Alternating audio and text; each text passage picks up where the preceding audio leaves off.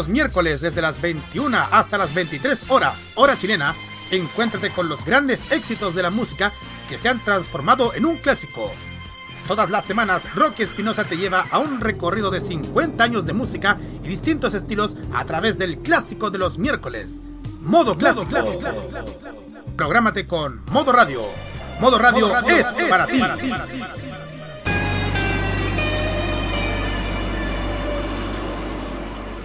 Prográmate con el estilo.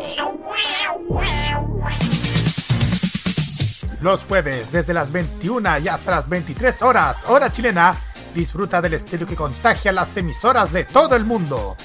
Todo lo mejor del baile y la coreografía, las novedades musicales semanales y lo mejor del sonido de Corea del Sur llega todas las semanas junto a Alice, Kira, Roberto Camaño y la conducción de Carlos Pinto en K-Mod. Prográmate con Modo Radio. Modo Radio es para ti. Prográmate con Modo Radio. Modo Radio es para ti. En estos dos últimos años se han reportado varios casos de intoxicación masiva a causa de una misteriosa cápsula. Misteriosa cápsula. La cantidad de víctimas ha ido aumentando considerablemente con cada día sábado que pasa y se espera que la cantidad de afectados crezca progresivamente. A partir de estos momentos, gracias a una sobredosis de animación y música de Japón. A partir de ese momento comienza a entender la farmacia más alocada de la radiodifusión por internet. No está coludida con las otras. Es el epicentro de las pastillas de diferentes colores que te harán viajar directamente al oriente y con la atención directa de Kira, Carlos, Daniel y Roque como jefe de la sucursal. Atenta, Patria Friki, que comienza a entender la farmacia popular en modo radio.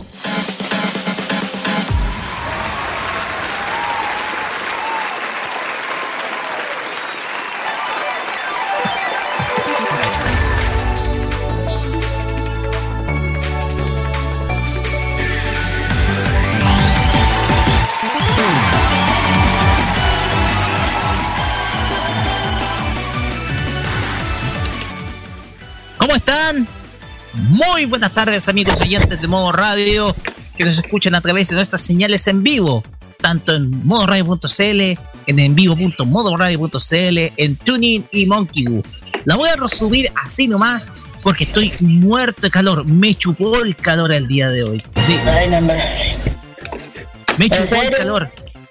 Yo aquí estoy con una caña de agua que es más, yo no sé qué es más pesada, la, el agua o la caña, porque es pesadísima esta cuestión. La caña. La caña, la caña. Es una caña pero cervecera de esas antiguas, pero de cristal puro, o sea, es gruesa la cuestión. Pero bien, tratando de hidratarme en esta tarde calurosa de sábado, en este verano que está amenazando con todo el calor, ya lo saben nuestros amigos de, de Quillota, a quien le mandamos un saludo y un ah, abrazo enorme de solidaridad.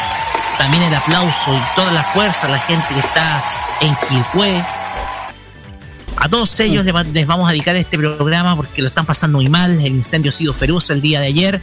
Pero más allá de todo ello, vamos a estar siempre con ellos. Así que nuestro saludo a la gente de la quinta región está viviendo este, este incendio bastante terrible. Pero mm. los vamos a estar acompañando con el, con el entretenimiento de siempre acá en Famacia Popular y como siempre me acompañan junto a mí mis amigos personales Kirarin Usagi Ojeda y Carlos Pinto Godoy. Chicos, ¿cómo están? Muy buenas tardes. Buenas tardes,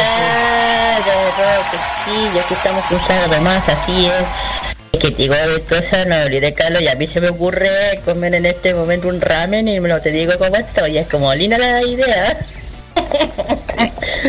Combinación ramen, ramen con calor no lo hagan porque no saben cómo estoy como soy so, estoy sopia estamos consumidos claro y, este calor va a durar para rato así que hay que aguantar como sea con agua con ducha ¿Qué más? Hay que soportar, hay que tener el aguante, hay que tener el aguante, como dice Residente. Mm.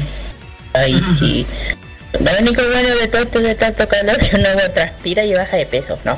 Exactamente. No, no es chiste. Es verdad, es verdad. Uno transpira y baja de peso. Sí, esto no es chiste. Hay que, hay que aprovechar el calor. A veces el calor para bien, pero tenéis que estar bien hidratado. Eso sí. Pues bien, muchachos, vamos a tener un gran programa este día, sábado 16 de enero. Ya estamos en la mitad de este mes. Y vamos a iniciar con un tema que yo creo va a generar mucha polémica. Polémica. Hemos sabido del estreno de varias series, varios regresos, pero que son varios regresos pero lamentablemente en algunos casos están decepcionando al público o a la vez los están haciendo enojar y en algunos casos se están postergando como para decir que se va a venir un fracaso de producciones magnánimas. Madre de Dios, que gigawatt. Gracias, Machete. El tema es que vamos a ver estamos está viviendo una crisis los, las nuevas versiones de las series animadas. Cuando hablamos de nuevas versiones no estamos hablando de segundas temporadas mm. ni de ni de otros capítulos, no, estamos hablando de retornos de obras. Si hay una en especial que nuestra amiga Alice, a quien le mandamos un gran saludo, está completamente defraudada al parecer. No, aquí la voy a defender porque hace siempre con la ella me dice aquí, aquí, acá, ¿qué pasa con Inuyasha? Que aquí, acá. Así que le manda también un saludo a la lista, también va por ella porque la otra vez no sabí cómo empezó a, a, todo lo que está pasando. Así es. pues bien, el retorno es un retorno frustrado de algunas series o franquicias o secuelas, etcétera esto lo vamos a ver en el primer bloque de nuestro programa. Y por supuesto, vamos a tener el Fashion Geek con nuestra amiga Kira, que en esta ocasión, ¿qué nos va a tener? Esta semana en el Fashion el Fashion Music vamos a dedicar a una artista que, bueno, aparte que es que muy, muy querida por el jefecita, porque igual se lo dedico a él, pero también para los que les gusta a las artistas de antaño, vamos a hablar sobre la gran Marilla Takeuchi esta gran cantante del City Pop, aparte que también ha dedicado una gran parte de su carrera a hacer opening de los años 80 más o menos, una gran artista de, opening de antaño de animación japonesa. Así que vamos a Artista, compositora y productora discográfica de Japón. no te de la no te. Así que de ahí vamos a ver un poco su trayectoria, su biología, ahí vamos a ver un poco más de esta gran artista de Japón. Así es. También vamos a tener emprendimientos geeks, como siempre, coreano y japonés. Y en esta ocasión, chicos, ¿qué hay? los emprendimientos de este sábado van a ser primero Seiko Manga y el otro es Rene Moon. Así que ahí vamos a dar información sobre estos dos emprendimientos. Así es vuelve después de mucho tiempo en la reseña anime acá a la farmacia popular y lo vamos a hacer con una serie del año 2011. Serie especial para quien les habla, está dentro de mis favoritas, es una serie que simplemente estoy enamorado de ella. Y es una serie cuya música a mí me tiene, pero me sigue emocionando, es una música tan apasionada que me emociona. Y lo voy a escribir en su momento. Qué serie vamos a hablar. No adelanto nada. Vamos a esperar hasta ese bloque. Por el momento, Carlos Pinto nos dice qué nos va a traer en esta. Solamente voy a decir que. En este solamente lo que voy a decir que hemos escuchado los sextos más escuchados. ¡Ay! Ya se me La motito, oiga, deje hacer reparto, señores de Uber Eats, por favor, que está, estamos grabando. Ya estamos grabando. Ah, decía que estamos. que, está en el Aceto de esta semana vamos a viajar a Taipei. Vamos a escuchar los ah, más escuchados. Vamos a la isla de, Formosa. Vamos a la isla de Formosa. vamos a escuchar los éxitos más escuchados de Taiwán, así que estén atentos. Así es. Como siempre decimos todo esto y la mejor música solamente acá en Farmacia Popular por modo radio. Y ya dicho esto, y me mandé una. Oye, me mandé una cagadita, no porque ¿Qué pasó? No, nada. Me eliminé un, texto, eliminé un texto que no debía eliminar. ¿Qué más da? Ya. Facebook, Twitter e Instagram, arroba modo y arroba Popular con el hashtag Farmacia Popular MR. WhatsApp más 569-953-30405 y más 569-94-725-919 envío.modoradio.cl o www.modoradio.cl para que nos puedan escuchar y también en TuneIn y Monkey Boo y los sitios web de las aplicaciones. Y también nos pueden escuchar los podcasts de Farmacia Popular con lo que pueden escuchar las veces que ustedes quieran. Así es. Muchas gracias, Carlos Pinto, por darnos a conocer las redes sociales. Desde luego, eh, muchas gracias a la gente que ha hecho, que ha escuchado nuestros podcasts Gracias a ellos hemos crecido en audiencia a través de Spotify sobre todo. Eh, si ustedes se van a Mixcloud se van a encontrar con que hay muy pocos oyentes, pero más que nada están todos yéndose a Spotify por si acaso. De hecho, si ustedes se dan cuenta, mucha gente se está yendo a Spotify. Eh, nosotros estamos, la estamos rompiendo en Spotify. Eh, les queremos dar las gracias a cada uno de ustedes por preferir nuestro canal de podcast en, en dicha red de música. Recuerde que todos los lunes vamos a estar sacando este, eh, este y otros programas. Bueno, sobre todo el programa de la semana va a estar siempre saliendo el lunes, así que ustedes tienen varias opciones para poder escucharnos en Spotify, en Mixcloud, también en Breaker Audio, también en Radio Public, en Apple Podcast y en Google Podcast, que son las plataformas de dichas compañías. Así que gracias por sus preferencias, chiquillos. Gracias por preferir nuestros podcasts el pasado año 2020 y este 2021 vamos igual con todo en eh, nuestras redes. Recuerden que nosotros siempre todas las semanas sacamos programas hasta el cierre de la temporada, ¿ya? Así que eso nomás, muchachos. Y ya dicho esto, vamos con música. Música. Y en esta ocasión, porque... Sí, tengo que colocar esa. Oye. Sí, tengo que colocar esa, esa, esa misma. Yo sé por, qué, por qué, por eso me río, ya sabéis por qué me río. Sí, porque la serie hay que verla de noche y de a uno nomás porque eh, tiene muchos elementos que son... Que con son, eh, audífonos. y con audífonos, claro está. Así es, se puede hay muchos capítulos que se pueden prestar para malinterpretaciones. Bueno, pero así es la serie. Estamos hablando de Prison School sí, y tiene que ser esa. Estamos hablando de Prison School y vamos a escuchar de esta serie el opening, el primer opening a cargo de Kangoku Denshi. Kangoku Denshi con la canción I Know Prison, que es el opening 1 de Prison School y que pasamos a escuchar como portada musical. sí. sí. me río por, por, el contenido que tiene. Oye, pero sí, yo también. No, yo también me río. Es como. Hay que verlas con mucha discreción, chicos. Vamos y volvemos. Estás en Farmacia Popular. Ya volvemos con el tema de la semana.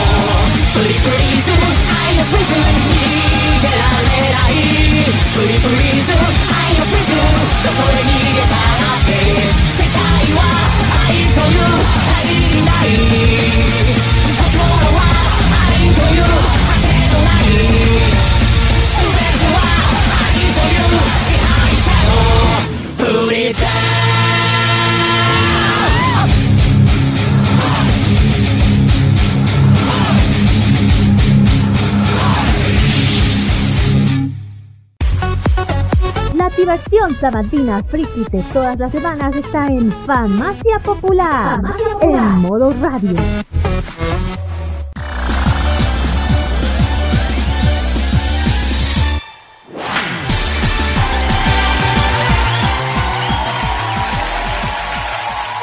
Y en medio de este calor, de este calor, en- Ay, durante ay, esta ay. tarde, oye, hay que so- hay, vamos a estar. Oye, te juro, a ver, le quiero contar una curiosidad, chiquillos. A los chiquillos que nos escuchan, hay veces, si no me equivoco, el año pasado, me acuerdo que Mm. hubieron ocasiones en que yo estaba haciendo sin Mm. cámara de por medio. Hay veces que te digo que hacer el programa a guata pelá. mostrando, mostrando pecho y guata. No, pero no soy tan gordo. Si no, digan, díganselo a compañeros míos de curso. Ahora la pela. Oye, tengo compañeros míos que están cercanos a convertirse allá. Va, yo estoy delgado en comparación de ellos, pues. Oye, ¿no será Homero? no. No, no, nada que ver. Ah, Pero el tema acá es que el calor, eh, para aquellos que nos escuchan, por ejemplo, del hemisferio norte, ya sea en México o los países de Centroamérica que están en invierno, aquí hace un calor que es fatal. De hecho, estamos ya en la época peak de calor. De hecho, estamos en una media de una oleada de calor que es insoportable, 32, 33 grados en promedio. máximo 35. Así es. Máximo A 35.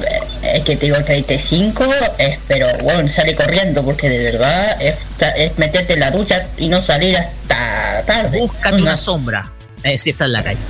Pues bien, Sí. muchachos, vamos a inicio al tema de la semana porque hablando de calor, este tema puede calentar a muchos en mala. Yo creo que hay varias opiniones, porque hay que empezar por uno, porque son tres.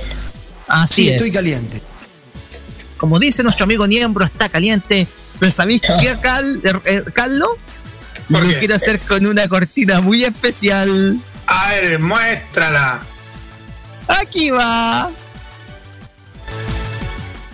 Es momento que tiemble el poder. Porque ahora comienza la licencia con Roque Espinosa.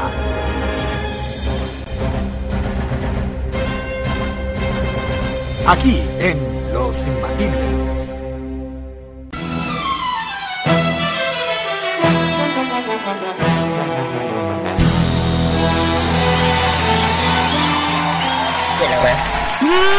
No, no soy No. el EVA 1, no soy el EVA. No. Y esto no, es, y esto no son los imbatibles. Este es No son los imbatibles, claro está. Pero yo creo que el tema de la semana amerita precisamente esta cortina, porque relaciona una franquicia, relaciona una franquicia. Pero el tema acá es el siguiente, muchachos. Vale. Porque ya estamos, como ustedes sabrán, el año pasado se, estre- se estrenaron nuevas series. Pero cuando hablamos de nuevas series, Ah. estamos hablando de nuevas obras o secuelas relacionadas con clásicos. Claro. Uno de ellos es Hanjo no Yashahime, los cuales todos llegamos con el hype. El tema acá es que, y obviamente está la secuela de Shingeki no Kyojin, pero ojo, a diferencia del, de, Yashahime, eh, es una temporada más, la última. El tema acá es que estamos viendo tal vez ya las primeras críticas a las a estas nuevas versiones críticas que no son nada nuevas críticas que vienen desde la época desde cuando se lanzó incluso Dragon Ball Super Ajá. en No, yo creo que más. Creo con Kai. Con Kai. con Kai pero Con Kai. claro está. El tema es que ya estamos viendo ya las primeras críticas a, a estas obras que vienen del lado de los fans, eh, que va en primer lugar por historias que no están bien abordadas, tanto como ejemplo calidad de animación, también están retrasos constantes que ha tenido la obra y a la vez un montón de otros temas que sin duda alguna van a ser de interés. El tema acá es, ¿existe una crisis en las secuelas? Es exagerado para mí decir que hay una crisis. O podemos decir que ya no son tan buenas las franquicias históricas de la animación japonesa o están siendo mal abordadas. Creo la primera, la que acabas de decir. No son tan buenas en lo que cree. Comencemos con Mira. usted, Kira. A ver, Cuéntenos qué es lo que pasó, sobre todo con Hanjo no Yashahime. a ver, aquí está pasando algo no solamente con Yasashi, con la de Inuyasha, sino con Shigeki no Kyoji. Eh, bueno, no es por su regreso, no por la temporada nueva, que es la cuarta y última. Me parece que aquí, a ver, eh, es cierto que han vuelto muchas franquicias de antaño, de los años 90, y claro, la mayoría que se emociona somos los que somos de esa época. Y eh, pues bueno, con el tema de Evangelion no es la primera vez que se atrasa ese tema. Ya ha pasado anteriormente lo que Evangelion se ha detenido. No es la primera vez. Eh, No es como no es de no es para impresionarse tanto, pero igual que de, la de repente de la nada lo hagan de esa forma como repentino, sí, llama un poco la atención. Aparte hay que pensar que no sé si cómo está el tema de la pandemia ya en Japón, hay que pensar ese tema. De hecho, Eh, lo que uno eh, piensa es, ¿qué es lo que va a llegar primero?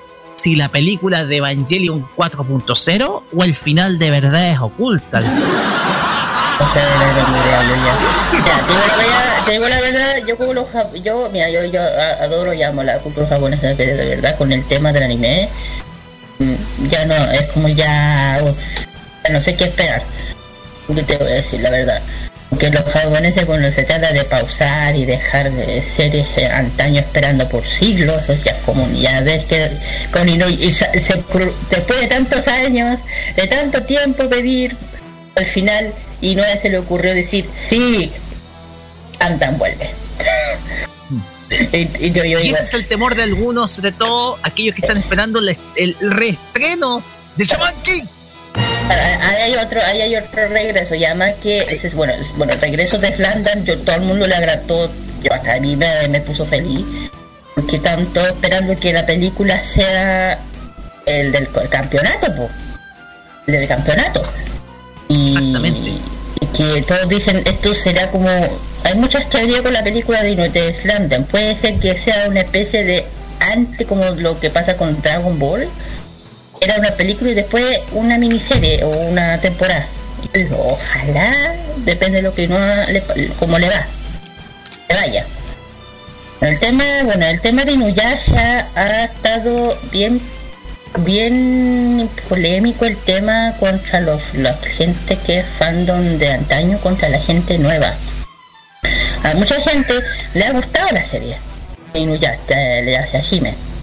Y las que son más, las que son más fans desde hace más tiempo, sienten que la serie va a un camino un poco distorsionado. Un poco- por ejemplo, yo creo que todo el mundo se ha dado cuenta que a la moroja la están dejando como de lado.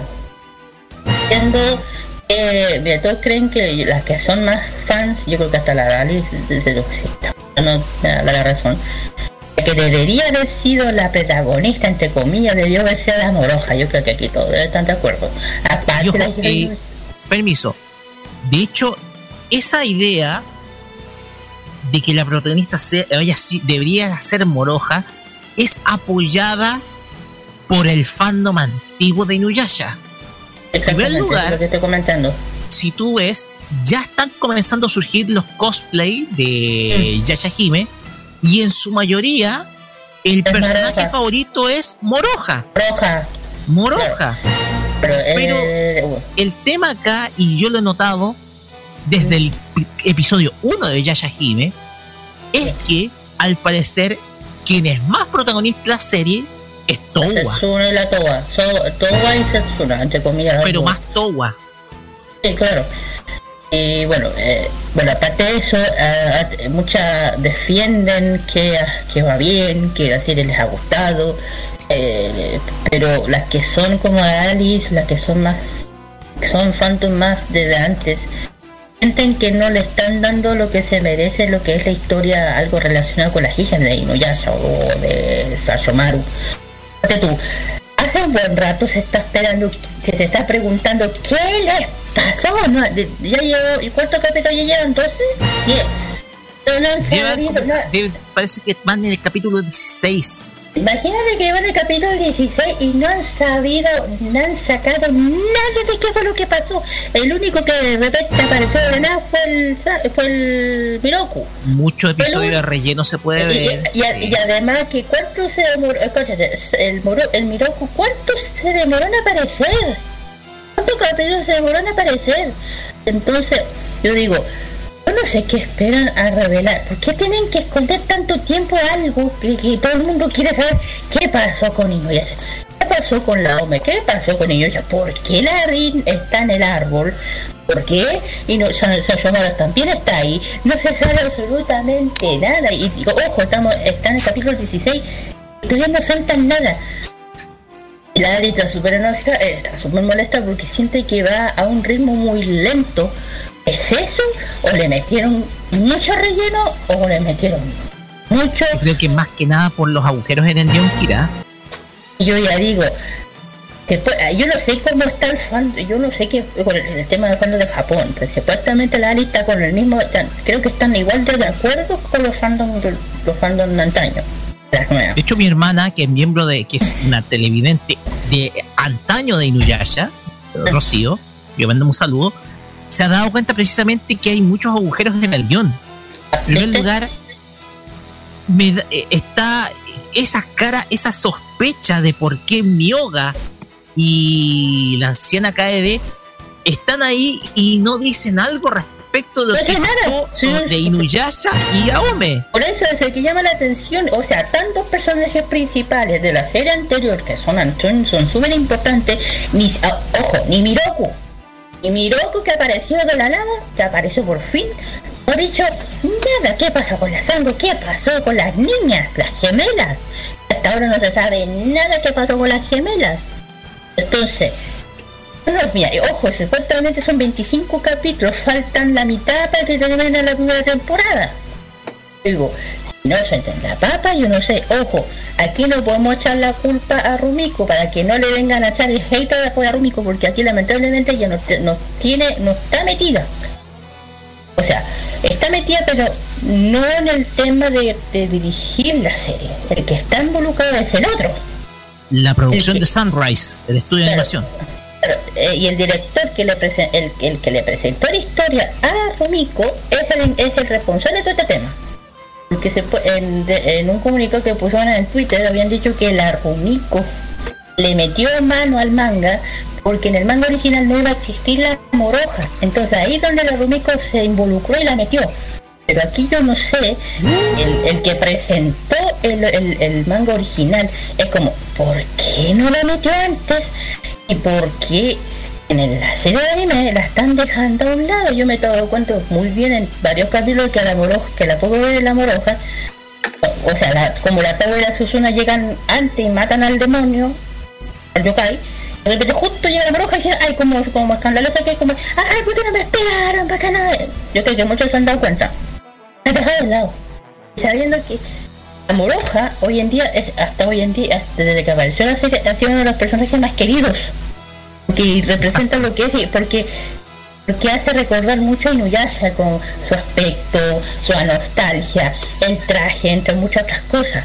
Entonces, bueno, yo lo único que espero, y ojalá que suelten la papa, porque ya, yo creo que hasta el fondo se yo digo, no sé qué va a pasar.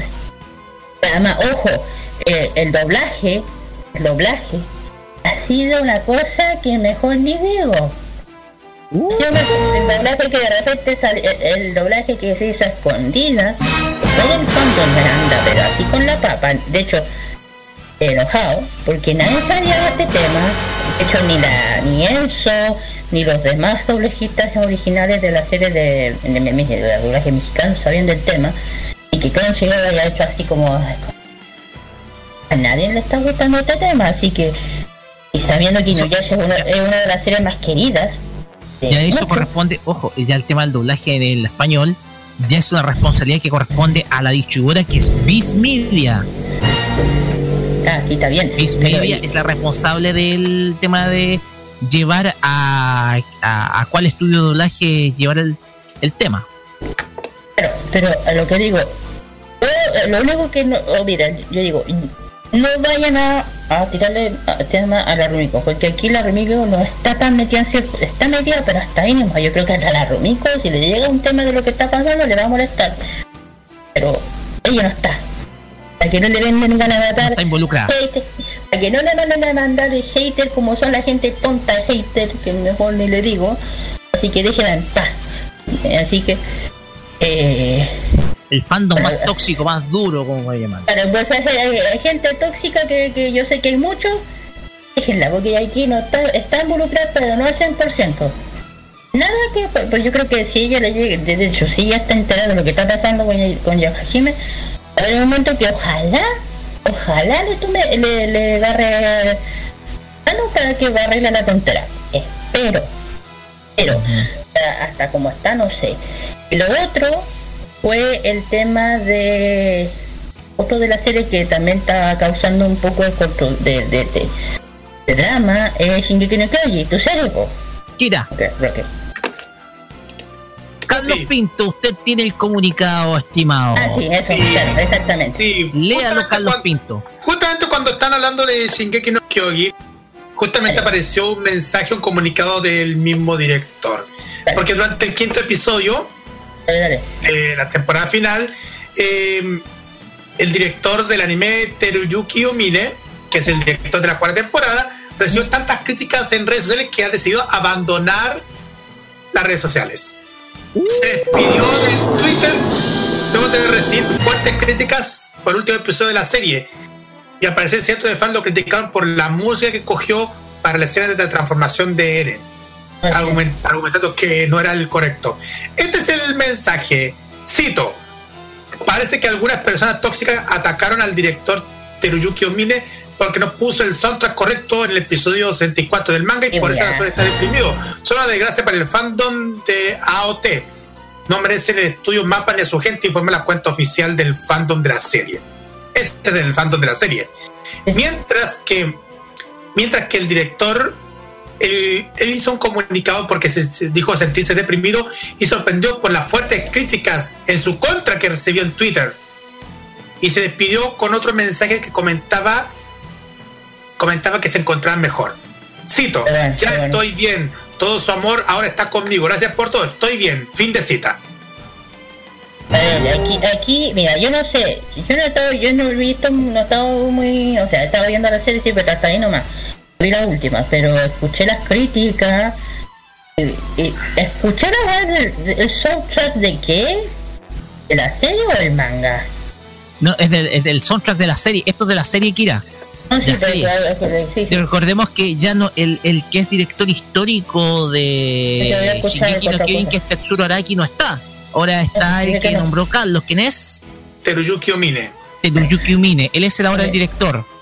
Y al parecer ya está ya están surgiendo algunas críticas a la a la labor del director sobre todo porque digámoslo la labor de Tex- eh, digámoslo Tetsuro Araki eh, como director de Shingeki no Kyojin dejó la vara muy alta Espérate. Así Lo que, que- pasa es que aquí donde la Alice está en contra de la de esta decisión, de esta forma de, de, de- de lo de- ella se puede, eh, muchos fanáticos de Shingeki no Kyojin que leyeron el manga igual que tú, lo están leyendo, dicen que el man, eh, el episodio fue maravilloso, fue increíble, nada que criticar. Y la mitad de los fandom son los tóxicos que no entienden. ¿Entiendes? Son esos el- perdón, perdón la palabra. Y son esos gente que no les gusta cómo quedan las cosas, que quieren que sea su pinta. Entonces, de hecho, eh, de hecho, esas críticas que le llegaron a tirar en minoría. Imagínate que volvió porque todo lo que todos le, le apoyaron porque realmente sí gustó ese capítulo. Muchos estuvieron muy conformes. De hecho, no se puede entender una crítica de un episodio que fue excelente con lo que está pasando con Niño Yase, que muchos creen que es muy buena serie, pero el fando anterior le dice que no, es como aquí, la, aquí, la, aquí las opiniones están me retro, sí, retro, me divi- eh, al revés, no sé. Pero y yo digo, la gente que es hater, la gente que hace toda esta tontería, eh, si no le gusta, cállese, o comente, porque al final uno sale per- per- perjudicado. Es por eso que te dicen, no vayan a mandarle hater a la polémica porque aquí no está metida. Eh, yo digo, es que de verdad, hoy en día los haters son la mayoría cabros chicos. Que, no, que, que, que yo creo que no, no, no están ni la ma- mayoría eh, apenas de lo que está pasando. Esto Yo que digo, ¿por nosotros podemos calificar, eh, Kira, eh, Kira, como los la crítica a la dirección. La crítica a la dirección de la serie. El tema no acá es- que la, la, la dirección, es- o la dirección general, porque por ejemplo, dentro, de- está, eh, dentro del equipo están los directores de animación, o los directores que son secundarios, directores de segunda línea, pero el director general, que el que dice, le da el visto bueno, por ejemplo, hay que colocar este tema dentro de esta escena y todo lo demás, es el que está recibiendo estos palos. Primer lugar, la historia. Yasaki- la historia de Yashahime tiene una diferencia, y es que esta, eh, es, una, esta es una adaptación libre de Sunrise, de una franquicia que este año cumple desde su salida de la animación 20 años, con lo de Inuyasha. No, no, El Ah, tema acá es que acá eh, la historia tiene huecos argumentales que son demasiado evidentes. Lo de Myoga y lo de Kaede es evidente. Ellas guardan un secreto de lo que pasó con los personajes principales de la Pero no serie, lo dicen. pero no lo dicen. Tenemos también, en el caso de, a ver, en el caso de Shingeki no Kyojin es mucho más sutil. Porque aparece el protagonista, el Big. Boss de la serie, como lo es Eren Jagger. Y, y obviamente la gente, la gente va a estar con todo el hype esperando ver cuándo se transforma en titán o cuando ya comience a patear traseros dentro de esta guerra que está viviendo eh, que está viviendo las zonas exteriores a la isla donde estaban.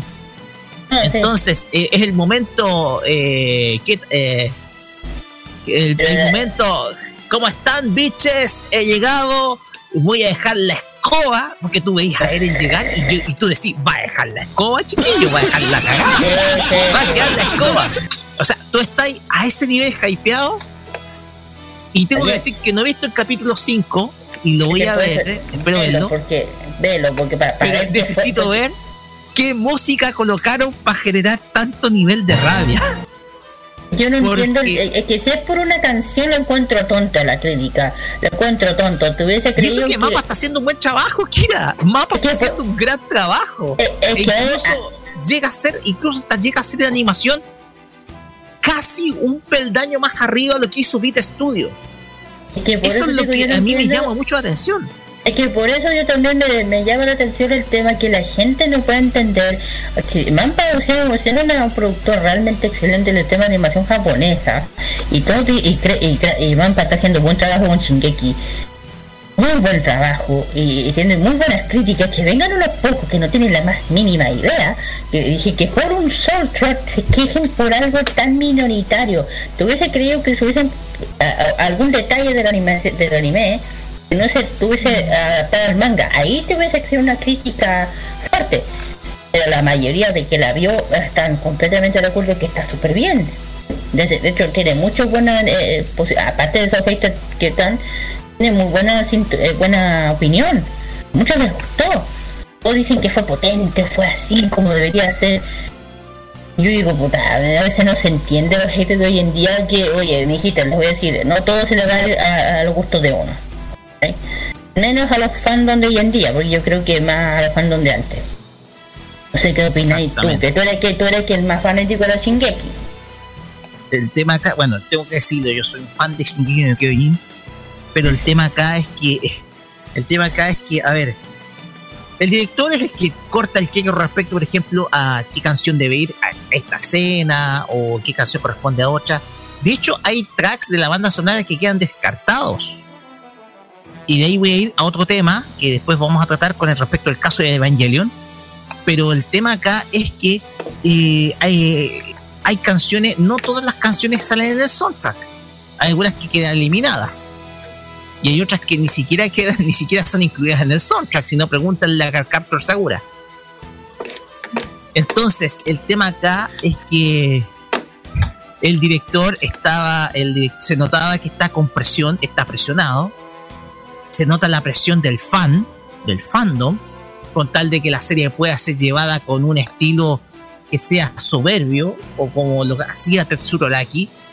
Pero aquí, digámoslo, la cosa acá es que se llegan a estos extremos en donde los japoneses, a veces los fans japoneses son más tóxicos que los latinos. Ah, Yo creo, que, Entonces- le- yo, yo creo que hay de todo, un poco de, Hay de todo poco y un allá. poco, pero- si hablamos de, de, de, de- de fandom, fandom tóxico, yo creo que yo diría, no sé, no, no estoy apostando, pero Japón sí puede ser, pero igual Japón es un país que siempre va a apoyar el tema, pero yo creo que más por los extranjeros, los gringos. O sea, porque si tú sabes que gringo eh, siempre cuando se viene, de hecho la mayoría de la gente estaban en inglés. Entonces, Ah. entonces hay da que pensar, ¿cachai? Porque la mayoría de los fandom estaban todos de acuerdo que estaba muy bien hecha. Exactamente. Eh, entonces yo es como digo yo fuera de eso lo único que espero que siga bien la serie que ya dejen en paz, dejen de mandar hater a la a los directores porque Oye, se me está imaginando memes en donde va a aparecer Eret y en vez de tocar una canción dramática sale una cumbia por transformar.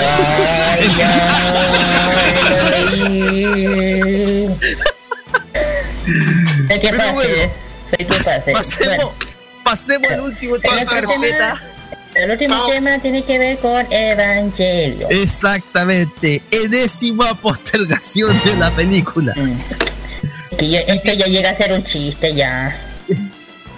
Es que a ver, eh, los motivos están, los motivos de fondo están y los mencionamos hace tiempo. El tema es que yo coloqué en mi Instagram personal, eh, en mi Instagram personal coloqué un, una especie, la, la nota de NI Anime, ni Anime, con respecto a lo que pasó con el con el lanzamiento de de con el, el que iba a ser el lanzamiento de la farmacia de, de la farmacia popular qué mierda estoy diciendo el calor el calor me está, el calor que me tiene discúlpenme tonto ya A ver, ver, volvamos. Mira, Estábamos hablando de Evangelion. Estábamos hablando yo de en Evangelion. mis redes sociales en Instagram publiqué un meme con la nota de nianime.cl con la retraso nuevamente la película de Evangelion. Y yo puse lo siguiente. Para el estreno de Evangelion 3.33 que es la anterior película Chile no era aún campeón de América. Bleach y Naruto Shippuden todavía se emitían, Shingeki no Kyojin no se estrenaba, Sao comenzaba su emisión y aún no se lanzaba la PlayStation 4. sí lo leí. Sí lo leí, yo dije.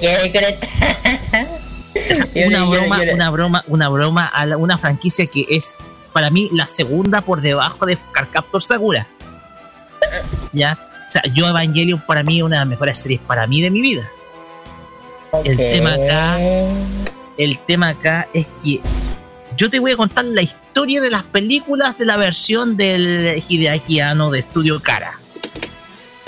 Evangelion 1.0 o 1.11 como se llama, pues que es con las escenas extras.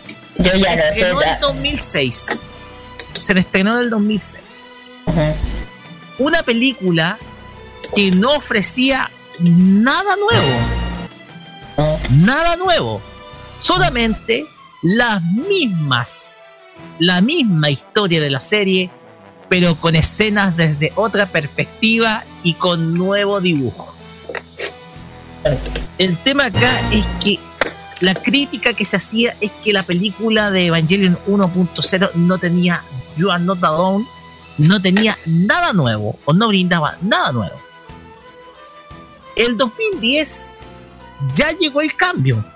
Y aquí Hideaki Anno le, acerta- le acierta, incluyendo un nuevo personaje, e incluyendo los hechos que pasaron en el cuartel de Nerf en los Estados Unidos, en donde desapareció con la prueba de uno de los EVAs del EVA Unidad 4. Lo que resuelve un enigma de la serie, porque no se sabe qué pasó con ese cuartel, desapareció. E incluyen a Mari, a Mari, que es uno de los personajes favoritos y que tengo en figura acá en esta caja, vean, tengo acá la caja con la figura. Miren, para que sea tranquilo. Ah, porque no la caja con la figura de Mari, que es una waifu mía. Ah, ya, ya sé cuál es la Pero- ya sé. todo se va al carajo con Evangelion 3.0 o el Evangelion Q, que es así que recibió críticas feroces. Ah, Y yo llegué a la conclusión de que por cada acierto que da Hideaki Anno, retrocede dos pasos. Digo una cosa, aquí está pasando lo mismo que está pasando con la serie como de Naruto o el tema de, de Dragon Ball. Le están tirando mucho el chicle. Le están tirando mucho el chicle, en mi opinión. Porque mira, yo también, yo, ya, o sea, yo me, si a mí me dan opinión sobre el tema de, de Evangelion, yo me quedo con la antigua. Yo no sé por qué te siguen tirando el chicle. Si me dicen que es por, por, por marketing, no sé. Es que el Eh. tema Akira, es que Y, y, y, y lo como que dijiste, hace no es la- hizo lo eh, mira, yo te cuento la historia. Lo que hace Hideaki Anno con esta nueva versión es dar su visión de Neon Genesis Evangelion. Neon Genesis Evangelion como franquicia vende mucho en Japón y le quiere sacar provecho a Hideaki Anno para poder recaudar fondos para su estudio y así financiar proyectos que tiene para otros animadores, lo que es un objetivo noble. Porque pensémoslo que Hideaki Anno está en contra del actual modelo de negocios de anime que son por comités, comités creativos donde hay varias empresas. El tema acá es que el tema acá, alguien está ah, eh, alguien está con un papel autoadhesivo, no sé. Que sonó raro, que sonó raro. Carlos como- Pinto. Y- El tema acá está, está colgando un póster de algo, Carlos, Carlos, así que dejémoslo ahí, tranquilo.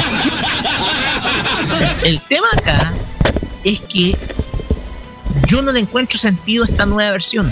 Yo. se lo encuentro. El tema acá es que la película de Evangelion 4.0 eh, no sé qué propósito tiene o qué es lo que busca Hideaki yo, Porque la oportunidad para desempeñar todo estaba en The End of Evangelion.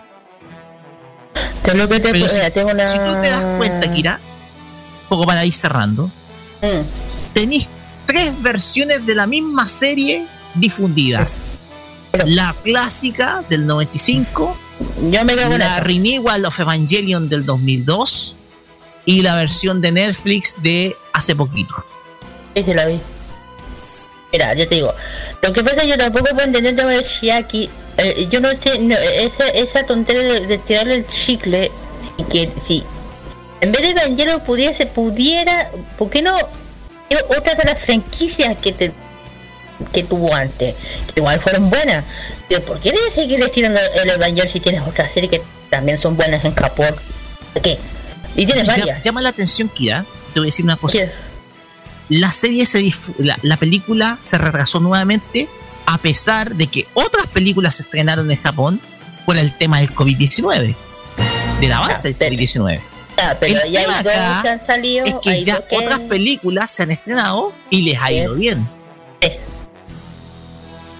Eh, la de la de Kaiba, Sailor Moon Y, y- y- Kimetsu no Yaiba es la película de Sailor Moon y ahora la película de Gintama, que es la, la película que podría cerrar la serie. Y yo digo, eh, es que, claro, es que, que si hablamos de, de Kaiba, Sailor Moon es Yaiba. algo completamente. no Yaiba, es el tema aquí es una cosa aparte de Evangelion. Las dos franquicias Sailor Moon como Shingeki no. Ay, que. Kimetsu no Yaiba, ¿verdad? Las dos series eh, Sailor Moon ha seguido pegando desde hace tiempo con el regreso de Sailor Moon Crystal. Y el tema de Kaiba, sí, eh, ya sabéis muy bien que Kaiba ya no le gana eh, no le gana a nadie de esta, época. Pero Evangelion ya te dije, siendo que Evangelion le están tirando mucho chique, yo creo que hasta los fandom en Japón ya deben estar ya aburridos. Ojo, mira, te cuento algo. Hay, hay, hay páginas web que están tirando la falsa noticia o noticia sensacionista que la película Gintama superó a la de Kimetsu no Yaiba. Digámoslo que eso fue en su estreno solamente, porque recuerden que ya eh, el tiempo de permanencia de Kimetsu no Yaiba en Japón está finalizando en los cines, ya está de salida. Ya está de, de salida la película, por lo tanto la película de Gintama obviamente que en su primera eh, su primera función va a recaudar más en su Sí, primer pero- fin de semana. Pero aquí pero- alguien está tirando noticias falsas de que Gintama le está ganando Kimetsu no Yaiba. Eso es falso. Así que Gintama, eso es fake. así es. eso De hecho, la película de fake. Gintama se estrenó este fin de semana, el fin de semana pasado. Entonces, Yo no sé el tema nada. acá- ahora bien, el tema es que esta película igual está comenzando bien y me da la sensación de que Hideaki Anno no quiere arriesgarse con estrenar en estos días Evangelion 4.0 por temor quizás a un fracaso de taquilla. O por el tema de la pandemia, que en Japón ha estado un poquito complicado ese tema. Y le vengan a, Exactamente. o, o- o le vengan a, a justamente le vienen a estrenar y pasar un encierro. Alguna cuarentena o algo en Japón, porque ya, no sé, puede ser, puede ser, no lo sé. Pero ese que de repente ya lo pare de, la nada, ya me siento un chiste, ya es como es. Ya Como de, ya no hecho, me- ya de hecho, esta postergación de, de la película Evangelion 4.0 es Rebuild of Evangelion, ojo, la saga de películas se llama Rebuild of Evangelion, no es Neo Genesis Evangelion, es Rebuild of Evangelion. Esta saga no podría tener, tal vez no tenga un buen final. Tal vez sea bueno para un grupo de para un segmento, pero va a generar muchas discusiones. Entonces, el tema acá es que, ojo, también la película de Evangelion terminó muy aper- ap- apuradita su producción, ojo, ah, terminó recién a inicios de este mes. Bueno, te digo, ¿qué va a pasar? No tengo idea. Lo único que, mira, lo único que en este año espero, con todo el corazón, que- que Shaman King, que llega en abril, por favor, no me quiero agarrar una, una sorpresa.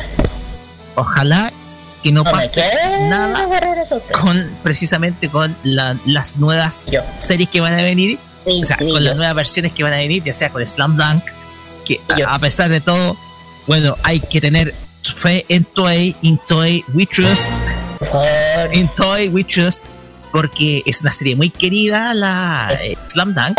sí, Eh, también lo mismo con Shaman King. por favor, Entonces, ojalá que, eh, ojalá que no se den estas situaciones ya para ir cerrando, porque ya la cuestión de acá es que yo creo que como ya estamos en una cuestión más globalizada que hace 20 años, el público siempre va a tomar la palabra en redes sociales. Así que quedémonos con esa conclusión, quedémonos con esto, hay que esperar a ver cómo evolucionan las cosas, sobre todo en Yashahime, también en Shingeki que todavía está en emisión, así que hay que esperar nomás. Sí, Carlos, ¿Sí? una opinión tuya, pues de algo, de todo esto. No, sí, está acuer- acuerdo con todo esto. Yo también. Yo espero que ojalá tengamos alguna sorpresa, ¿eh? porque igual con esto lo que ha pasado, bueno. De hecho, mi hermana ya está preguntando por la película Sailor Moon. Está, ha visto algunas escenas por ahí salió. y quiere verla. Ya, sal- Eh, ya ya salió, ya salió. Ya sabe. Ya salió. Me pregunta cuándo va a estar en Latinoamérica. Dijo, no sé. Lamenta- lamentablemente Japón no ha querido soltar Sailor Moon de aquí que lo suelte. Puta, habría, que, mucho tiempo. habría, que Va- esperar, habría que esperar lo que pasa con Netflix. Hay que esperar lo que dicen en Netflix nomás. La Así única es. forma de poder verla, porque se supone que en febrero viene la segunda. La Sailor Moon Eterna, la segunda Sí, parte. hace- Y te digo, yo estoy desesperada. No tengo idea cómo poder verla. Yo me estoy agarrando unos spoilers que no quiero ni saber. Yo estoy, ya me estoy agarrando spoilers. No, por favor. No te real yo, no te real, en serio. Oiga, son malos. No me rías. Somos malos. De muchachos, cerramos el tema de la semana y lo vamos a hacer con música. Porque aquí tenemos un. Oye, me acordé. Fíjate que para la gente joven que no tenía recuerdos, siempre había, cuando colocaban un artista, eh, don Jorge Rencoret en mediodía al Chile decía medley de Eh. éxitos. eh, con un Ah, el tío rencoreno, ¿vale? el tío Rencoret. ¿sabes? Vamos a ir con un medley de éxitos ahora. Medley de éxitos. Pero que es interpretado por Javi, Jade, Gaby Vega. Maggie Vera y Marisa de Lille. Que cantan un medley de temas de anime. Así es. Ah. Qué tremendo descubrimiento de Carlos pero Pinto. Esta es la serie favorita de la Ali, po. Exacto. Y también se viene, sí, po, y después se viene el tema de una serie favorita de nuestra amiga Ali, que le mandamos saludos, que es The Promise Neverland. que Sí. es la temporada 2, que es el Open de Kiro Ekiyama con Identity. Exactamente. La que se viene ya, ya muy pronto. Ya se viene Promise Ya Neverland. viene, ya viene, The Promise of Neverland, Yakuza con un Neverland, como se llame, etcétera.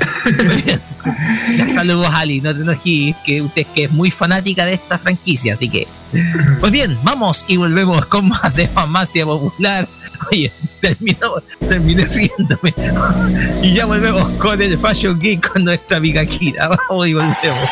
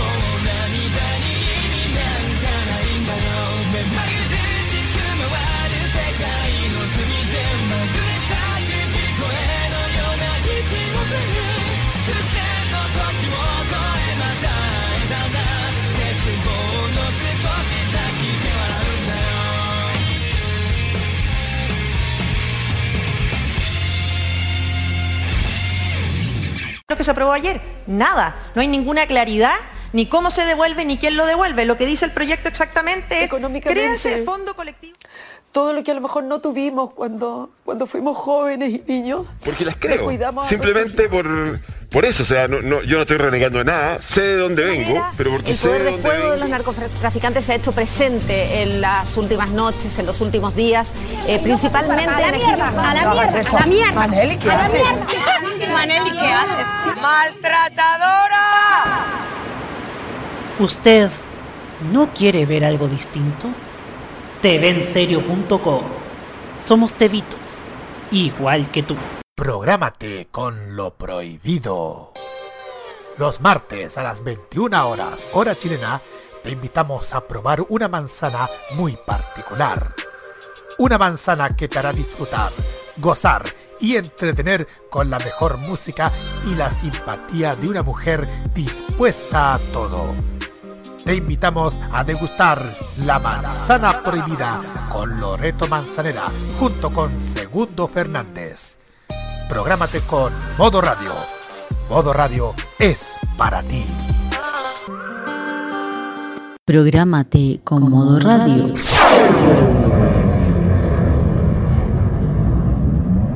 Modo radio es para ti.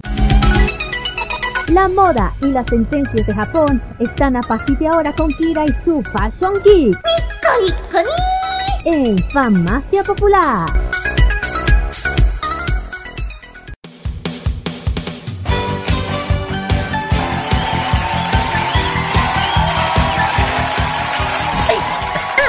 Continuamos acá en Farmacia Popular por More Radio y Carlos quiere meter la cuchara. Sí, ¿Qué pasó, me- Carlos? Justamente eh, The Promised Neverland ya está en el aire. desde, lo- desde el el pasado 8 aire. de enero. ¿Dónde el Sí, aire? desde- ¿Dónde el aire? Está en el aire desde el 8 de enero. Pero al aire de, de Netflix. No, en la La televisión japonesa. Televisión japonesa. Que Desde al el aire, 8 de es, que, es que el aire es como mirando para arriba, pues, entonces, ¿para dónde? Es como, lo es como si tú respiraras in Promising Neverland. Está al aire ya. Está al aire ya. Del 8 de, del 8 de enero. Y de hecho, ayer, ayer dieron el capítulo número 2 de esta segunda temporada. Yo creo que alguien debe estarlo mirando. Sí, alguien muy conocido por nuestro equipo. Así es. Eh, Ya, ahora antes sí. de definirlo, Kira, vamos con el Fashion Geek, que es Music. Y esto sí que me va a gustar. Dale, Kira. Eh, dale, sí, muy bien. Vamos a hablar, claro, ya como dije, de la gran Marilla Takeuchi, la gran favorita del jefe de Rocketin. Vamos a hablar sobre esta gran artista del City Pop. Bueno, para que sepan un poco esta artista, ella nació, para que, para que ella es de Taisha, ella es de 20 de marzo del 55. Ay, Es canta ella es cantante y compositora japonesa, también otro, también tiene más, considerada hasta hoy en día una de las referentes del pop japonés de los años 80. Ha llegado a vender más de 16 millones de discos. Ha compuesto temas muy importantes y también con artistas como Akina Nakamori, Smart y Yukito Okada. Son otros artistas importantes dentro de la por ejemplo, la Akina es una cantante y actriz japonesa de origen de la ciudad de Kyoto, Tokio. Una de las personas, una de, los, eh, una de sus personas es una de las más populares también su país de los años 80 también. Y Yukiko Okada es una es mejor conocida con su nombre artista que es Kayo Sato. Es también una japonesa de la década de los 80, más o menos. A nivel, bueno, a nivel nacional es conocida por la canción, la popular canción de Plastic Love. Estamos escuchando de fondo. claro, convertida en uno de los fenómenos virales de, de, de- se conoce, par- dentro del anime muy importante de ella. ¿Qué puedo hablar de la Gran Varilla? Ella ya dije que ella nació, se crió en Taisha, que es de la prefectura de Shimanae. Eh, Para que sepan, en la prefectura Shimanae está ubicada en la región de Shugoku, que es sobre la isla de Honshu, Japón, en, Japón. Capital de Matsue, que es como una... bien arriba, o menos. Eh, siendo la tercera hija de seis hermanos. Sus padres eh, gestionado, se, ge- se gestionaban una tradicional alojamiento tradicional de los ryokan. Eh, o sea, el ryokan es un estilo de alojamiento tradicional, ja- eh, tradicional japonés. Yo creo que muchos lo han visto en la serie de anime, que es un hospedaje bien eh, hospedaje lujoso, que son enormes, bonitos, no sé si lo han visto, que son súper Sí, bonitos. sí, no, de hecho, hospedajes son tradicionales para los turistas. De, De hecho, es como una tradición familiar que se traspasa de generación en generación. Bueno, exactamente. La familia de María Takeucha eh, justamente tiene esa tradición de los ryokan que toca en Izumo. Es una ciudad localizado en la misma prefectura de Shimanae, en Japón, eh, en el junio del, 90 de- del año pasado tenía una población estimada de 172.965 eh, 965 habitantes. A- Harto. Bueno, eh, per- y pe- pertenecía a la familia de hace más de tres generaciones. Eta. Y, y hasta hoy en día siguen abiertos, ojo. Hasta hoy en día sigue abierto para que cuando termine la pandemia vayan a, a, a Río que conozcan a la familia de María Tokiuchi. Yo creo que hasta Roque va. hasta Roque va. Bueno. Eh, bu- bueno, María más o menos a la edad eh, cu- cuando tenía 17 años, ella vivió en Rockfall, Estados Unidos. Y durante unos meses como estudiante intercambio, claro, también, y posteriormente se matriculó en, en la filosofía inglesa en la Universidad de Keio, eh, pero aunque no llegó a terminar más eh, muy bien su carrera. Pero, eh, y eh, por otra parte, ella está casada con el, eh, eh, está casada desde el año 82 con el compositor Tatsuya Yamashita. Para que sepan, yo creo que el Roque ya sabe más que nadie quién es.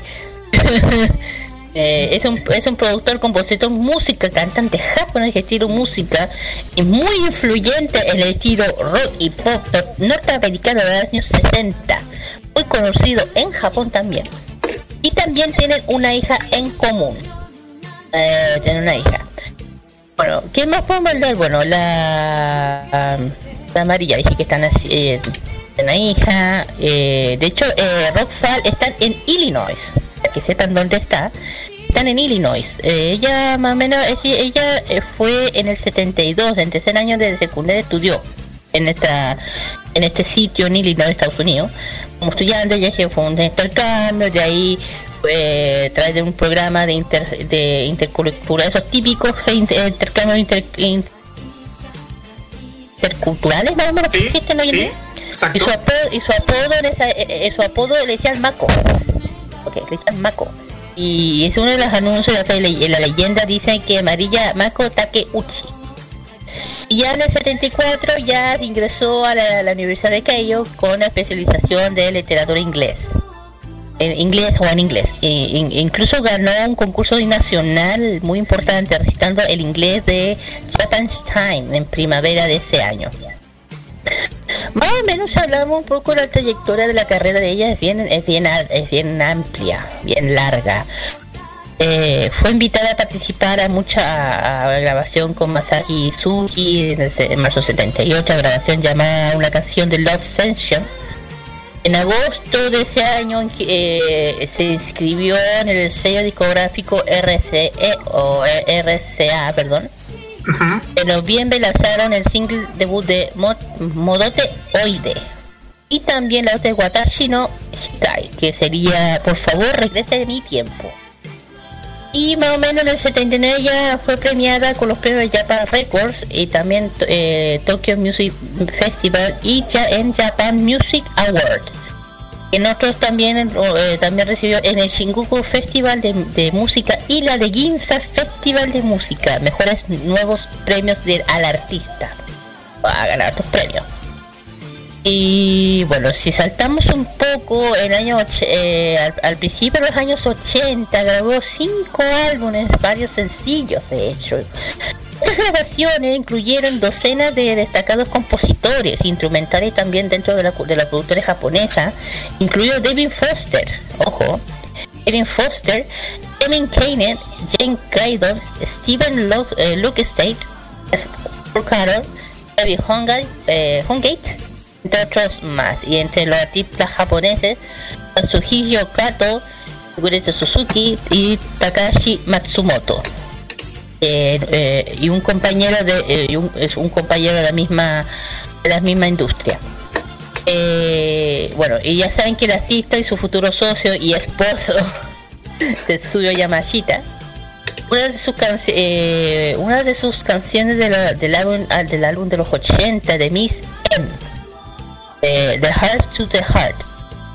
Recibió la letra en inglés y de un nuevo título llamado No que fue grabado en Carpenter, eh, Carpenter lanzado del 83 y de hecho esa fue la última grabación de la artista fallecida de Karen Carpenter que ya saben que la, la Karen eso fue una baterista cantante estadounidense muy importante de hecho dentro de la época de los 70, 80 más o menos. Karen Carpenters y el dúo de Carpenters en los Estados Unidos fue un dúo musical estadounidense de no solamente de, de un gran éxito a nivel mundial y sobre Mm. todo de gran éxito en Japón. De hecho, hay una grabación por ahí en YouTube que ustedes pueden buscar de Carpenters actuando en el, en el Tokyo Dome, que es el principal centro de centro de eventos así para recitales en Japón. Bueno, si hablamos un poco, ah, bueno, la, la, la amarilla eh, regresa a la industria la música por el 84, continuó eh, logrando un gran éxito comercial de la época de, de su regreso, hubo un pausa por ahí. Canciones escritas por ella misma, que ella también es compositora y productora. Eh, a todo eso alcanzó el número uno en la lista Ori de japonesa de Oricon, que ya he dicho muchas veces, pero Oricon no lo voy a, repetir, eh, como conductora. Produció ocho sencillos entre los 10 primeros listas de la lista Oricon fueron Single Again, Oku Haku, Runai Rhapsody, eh, Goyan White Part, Head Party y su único number one eh, presionado con ca- camuflaje. Y bueno, eh, dentro de eso, además de su trabajo como intérprete bien importante, también ha escrito canciones y letras para otros cantantes. También, por ejemplo, un ejemplo a Yukiko Okada, Roki Yakushima, Hiromi Iwa- Iwasaki, Masashiro Kodo, eh, Masayuki Suki y Kei Tsubasa. De otras varias canciones obtuvo una puntuación entre los 10 primeros en Oricon. Imagínense la grandeza que es esta mujer. Y también eh, eh, también un tema de que se llama Kena Yamate, interpretado por Naoko Kawa. Ka- eh, claro, Kawai, el apellido. Eh, y también otros artistas que han interpretado otras otras también canciones hechas por ella por otros artistas como Ryoko, eh, Ryoko Hirode, Hijo Nakayama, etcétera, etcétera. Entre otros más. Y ya, pues se dio a conocer la versión grabada del compositor Geki Dashite, una canción grabada por primera vez por Hiroki Ya- Yakushimaru. Eh, este es un, es un, es un, para que se, es una artista cantante japonesa, es mujer, no no es hombre, va que uno dice. Es reconocida como una de las compositoras notables de Takeuchi, a pesar de no ser lanzada como single. La canción, posterior versión de ella ante la Shimatai es del 2003. Que era lo que, de 2003, imagínate, estaba hablando del 82 al 90 a 2000. Se convirtió en un éxito moderado en esas épocas. Y ya un poco más, haciendo ya un poco más adelante, en- dentro del año 2000, eh, uno, eh, durante el da- 2014, Takeuchi había lanzado un total de 12 álbumes de estudio, 42 sencillos y varias com- compilaciones de álbumes en vivo fueron grabadas en el 2000. Una venta total de un, de un estimado de 16 millones de unidades en el año 2009. Su compilación del, 90 del 94, claro está, Impression vendió más de 3 millones de copias solo en Japón, convirtiéndose en el álbum más vendido en esa época. Además de ser música también eh, gestionada por Ryoka Takeyo- eh, Takenoya, hasta, hasta, hasta las próximas generaciones pueden hacerse cargo, bueno, entre comillas lo que se menciona. Eh, pero ya fuera de Japón, si hablamos fuera de Japón, eh, es más conocida por la canción Lover. Eh, por su álbum número uno de Verity del 84. Variety. Variety. Variety. Eh, de momento del, eh, del lanzamiento de la canción, Take- Ta- ella, la Takeuchi, no había considerado intentar lanzar su música en Occidente, afirmando en una entrevista que ella hizo en el año 2018, no hace dos, hace tres años, dos años, dos años, considerando que la canción se interpretó principalmente en japonés. Pensamos que eh, pe- pensamos que sería imposible ir al extranjero, que es lo que ella pensaba. De hecho, esta canción se vio, se volvió viral después que se subió a YouTube. a mediados de la, de, de década del año 2010, eh, popularizando el 2019. style. Aquí sale eso, 2010. Eh, lo que escribí. Eh, posteriormente en el extranjero, a través de Vapor Wavy y Future Funkin' Escenas, la canción recibió más de 35 millones de visitas en YouTube en julio del año pasado.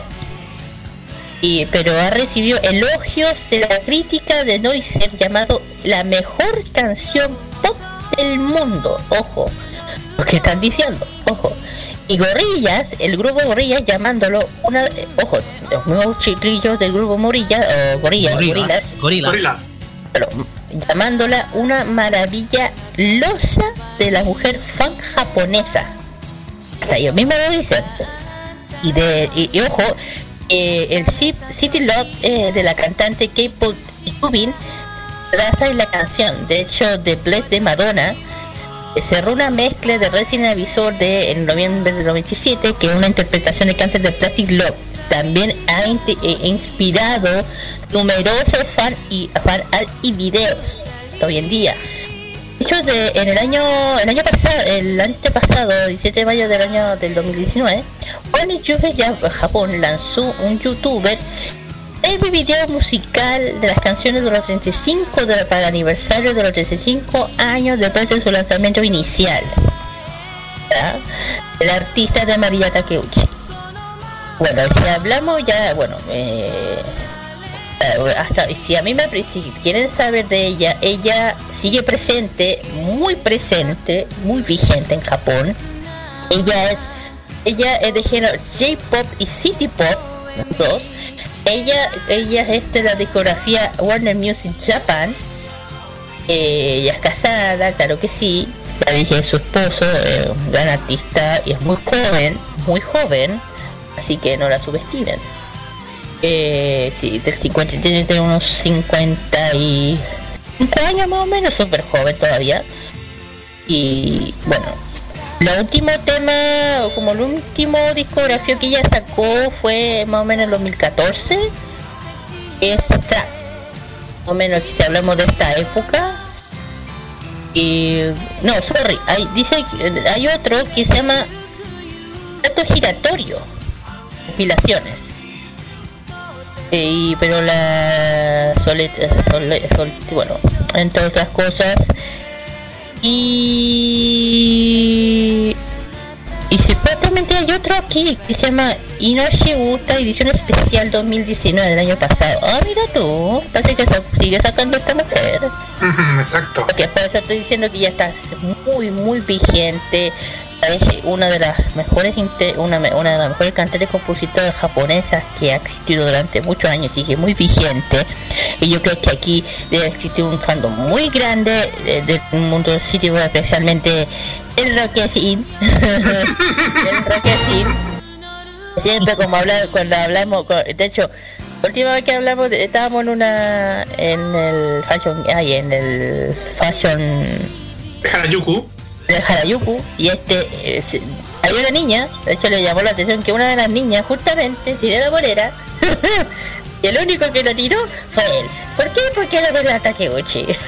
Sí, con la polera, ahora recuerdo eso. La bolera y el único que la tiró, ¿quién era ella? Él. La gran Takeuchi. Bueno, lo que puedo decir de esta mujer, una gran intérprete, una gran cantante impresionante, que ha durado antaño, que siga eh, con sus éxitos hoy en día. Único que digo, cuídese, quédese en la casita, no salga. ¿Sabes por qué? Eh, y nada, y todo mi respeto a esta mujer que no ha parado. Espero que después de de la pandemia pueda hacer algo, algún concierto, algo para que la gente la pueda seguir oyendo, conociéndola, su gran trayectoria. Eh, eh, bueno, aquí opiniones, especialmente le dejo el tema al jefe. Sí, soy yo, el jefe. El que hacía el programa los martes. Sí, y que, to- y que ahora tomó otro. Ah, pues no, ya, ya, no se olviden de escuchar la manzana prohibida. El tema acá es que, a ver, María Takeuchi. mm, eh, yo pienso que esto nadie se lo esperaba. Porque, ¿se acuerdan cuando yo coloqué por primera vez Plastic Love en Farmacia Popular? Sí. Fue, si no me equivoco, en junio de 2000, fue en junio de 2019. Coloqué ese tema y todos dijeron, oye, qué buen tema. Y te digo, ¿sabéis qué? Este tema lo coloco porque lo descubrí recién. Y ya Amarilla Takeuchi ya se está volviendo un fenómeno viral. Pasa de que existe, pasa que la duración original de Plastic Love es de 4 minutos 23. El que sale en la versión single de en la versión single de Variety del 84, pero la versión que está eh, en, a nivel online dura 7 minutos con 56. Fue alargada. Es una versión maxi. Entonces, el tema acá es que Marilla Takeuchi permitió que todo un género musical se masificara gracias a YouTube. Porque gracias a María Takeuchi se logró conocer a varias otras artistas de los 80 en Japón, como por ejemplo a, por ejemplo a, um, a Kina Nakamori. Obviamente Mari Jima ya era más conocida de antes, pero desde luego tenía una discografía, tenía otra discografía más relacionada con los 80. Eh, también a otra de mis favoritas, a otra de mis favoritas, y si me dejan acordarme el nombre, estoy, te- oiga, un tema no menor sobre ella. La Takeuchi, de mayo de 2018, es, se convirtió en la propietaria del Ryokan. O sea, tú no vas a ese Ryokan que yo mencioné para encontrar, la van a encontrar. ya lo de Miki Matsubara era la otra, y es para mí una de mis favoritas. Y también Henry, que también es una es muy, eh, la idol de la época, porque para los 80 era muy jovencita. Henry es quizás también otra de las grandes artistas del city pop. Entonces, eh, permitió que se masificara un género, un género que es derivado de un, un subgénero musical que a mí me gusta mucho, que es el funk y el disco, eh, que es el city pop, con ese toque de guitarras y bajos muy pronunciados y que sin duda alguna deriva un poco del sonido del jazz, del soul, del funk y del y también del disco y que sin duda alguna son géneros musicales que son del gusto de aquellos que obviamente gustan de la década de los 80. El tema acá es que la carrera de María Takeuchi es exitosísima. Variety es por lejos el mejor disco de su carrera. Y no quiero dejar atrás otro disco que es del año 87, que es Request, que es donde sale el tema Oh No, Oh Yes, que es otro buen tema de, de esta artista, que sin duda alguna estos dos discos representan lo mejor de su carrera. El tema es que nosotros tam- también tenemos canciones navideñas, de hecho tocamos una en el especial navideño de la, del día 24, había una. Entonces, la carrera de María Takeuchi es sin duda alguna una de las carreras más importantes a nivel musical y que se y se masificó gracias a un fenómeno que uno puede sentir en YouTube. Porque mira, de, de la carátula del single se hicieron poleras, dibujos, versiones anime, eh, también versiones de partes de otros tipos, de otras artistas eh, en la red. El gran problema está en que yo pienso que la versión de original es insuperable. El tema Plastic Love original es insuperable por más cover que se haga. Es insuperable. Técnicamente está muy bien hecha la canción. Es un muy, pero muy buen tema. Ok, me acabo, me acabo- me acabo de enterar de algo. No, pero, pero Eh, dígalo. Dice que el año pasado, eh, el año del cine, cantó la versión de en japonés de Baby Mine del tema de la película de Dumbo. Sí, de Tim Burton. Ah, la versión de Tim Burton. sí. Lamentablemente fue un fracaso de taquilla esa nueva versión de. Por eso. Dumbo. Por, e- por eso. Ok, el tema- me, me. El tema es que, el tema es que ella eh, tiene ciertos derechos también a, a interpretar temas de, No, de, sí, pero- de- de la- de los derivados y franquicias de Disney, pero, pero el Pero igual me la el tema central- sí, el llama la atención. Como un detalle curioso. Pero si uno revisa la carrera de María Takeuchi es insuperable. Concuerdo contigo, Roque. Y más encima yo ten- también, aparte de que muchas las personas mucha, a- muchos artistas han comentado acerca sobre el éxito de Plastic Love. Hay, la prensa también lo, deta- lo describió unos puntos positivos a, esta- a este tema. E incluso una revista que se llama Noisy o Bass, que es una revista de Canadá, lo describió a Plastic Love como el tema pop perfecto. ¿Sí? Tú. Espérate, acabo de leer algo. Al principio dije K-pop, K-pop. Ah. no le leí. El, el tema pop perfecto. Muy bien. Bueno, eh, ¿algo más que decir, decir? Nada más. Yo pienso que hablar hablar de María Takeuchi es redundar hasta estos momentos porque es sin duda alguna una de las artistas que uno más disfruta escuchando. Eh, de hecho, a ver, les recomiendo escuchar Variety. De hecho, hay otra canción de Variety que es muy linda que se llama Let's Try Again, que es una canción más romántica. Se sa- sale, sale bastante del sonido del funk. Pero como dice el Carlos, eh, Plastic Love es el tema pop perfecto. Está muy bien hecho. Muy bien hecho.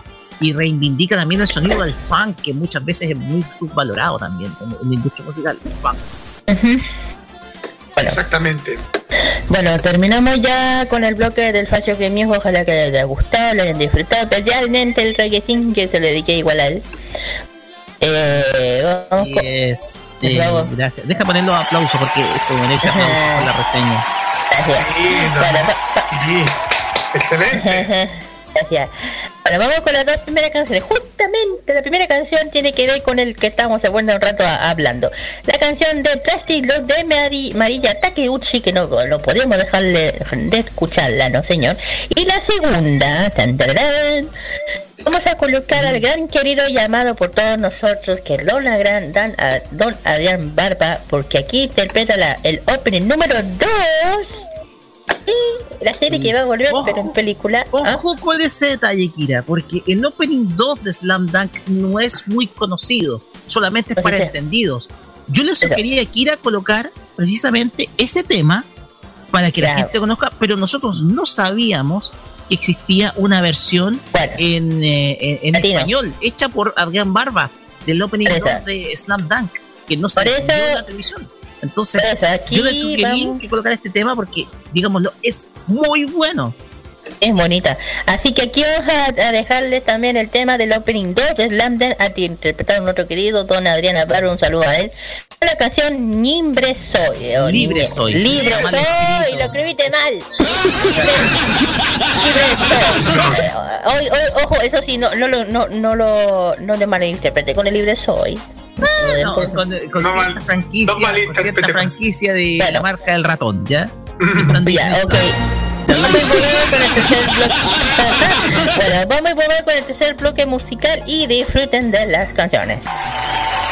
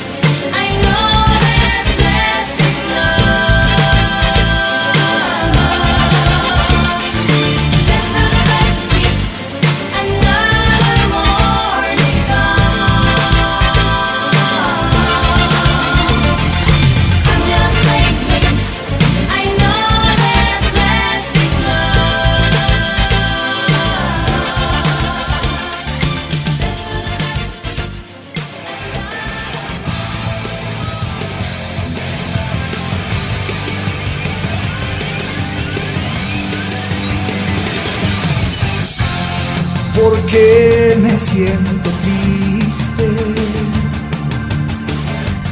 y no puedo controlarlo porque ya no sé qué hacer. Tengo que comprender que no hay razón para dudar que mí el amor siempre triunfará.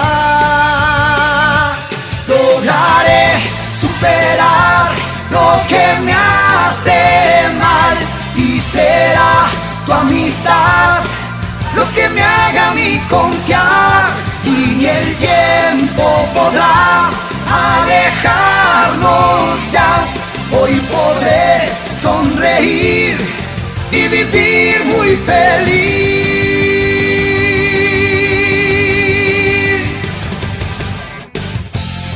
La tristeza se ha alejado ya la certeza ha llegado. Confiaré en mí y todo me hará sentir como el pasado que viví cuando de niño amor por ti yo sentí.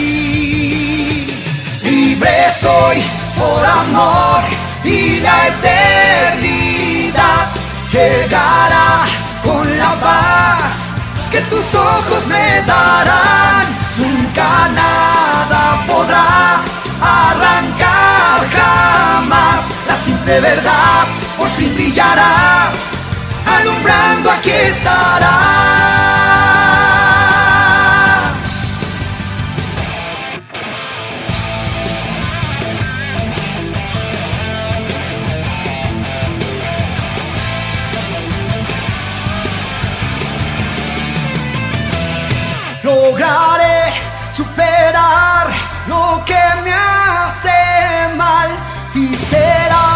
Amistad lo que me haga mí confiar. Y ni el tiempo podrá alejarnos ya. Hoy podré sonreír y vivir muy feliz.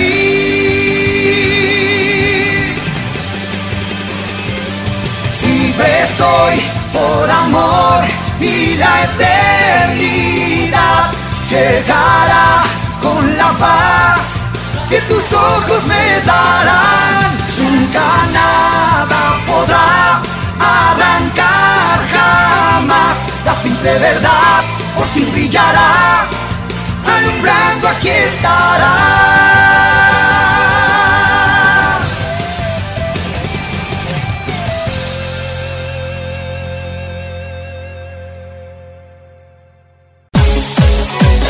Los sábados por la tarde son más entretenidos en compañía de fan más popular en modo radio.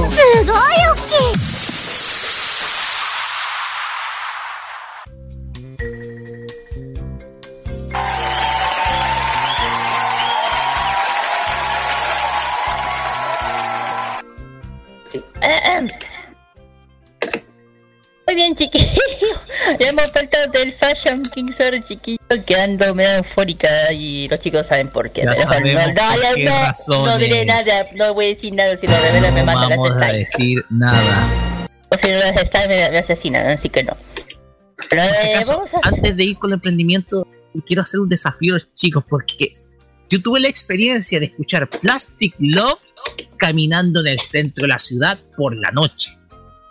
Y es lo más alucinante estar escuchando con audífonos la canción de Marilla Takeuchi, Plastic Love, caminando en la noche en medio de la ciudad.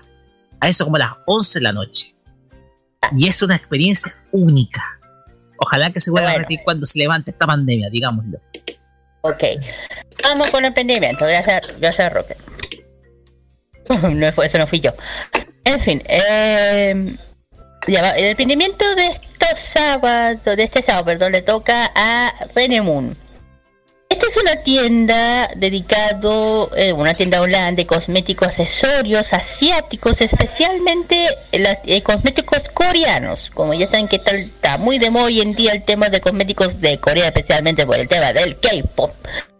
Eh, ha tenido una buena pasa que ha tenido una buena recepción, ha estado, eh, trae muchos cosméticos, eh, eh, mascarillas hid- hidratantes, eh, aceites, cremas, spray, eh, hidratantes también, eh, limpiadores de acusión, ah, también protectores solares, ponte tú para el tema del para, para la protección de sol. eh, también tienen las famosas mascarillas, mascarite, eh, mascarillas desechables, ah, exfoliantes, que es importante cuando uno se va a ducharse también, aparte de, cosas cosméticos coreanos eh, o de otras partes del mundo, ah, eh, asiáticos, perdón.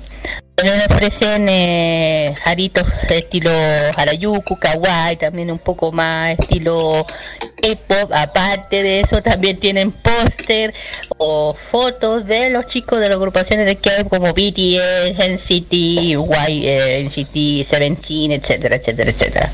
Y sus favoritos. no te metas. Eh, sí, mis favoritos, mis guaguos lindos, hermosos, mis pequitos. Pero aparte de eso tienen cosas muy, ya dije, cosas muy, muy kawaii, porque tú tienen eh, cosas dedicadas al mundo más friki también, un poco tienen como chaucheras de Totoro, de, de Nekos, eh, pinches al para, para esos típicos pinches del, del estilo K-pop para la que quieran tener ese look o ese fashion más coreanito, aros muy bonitos también.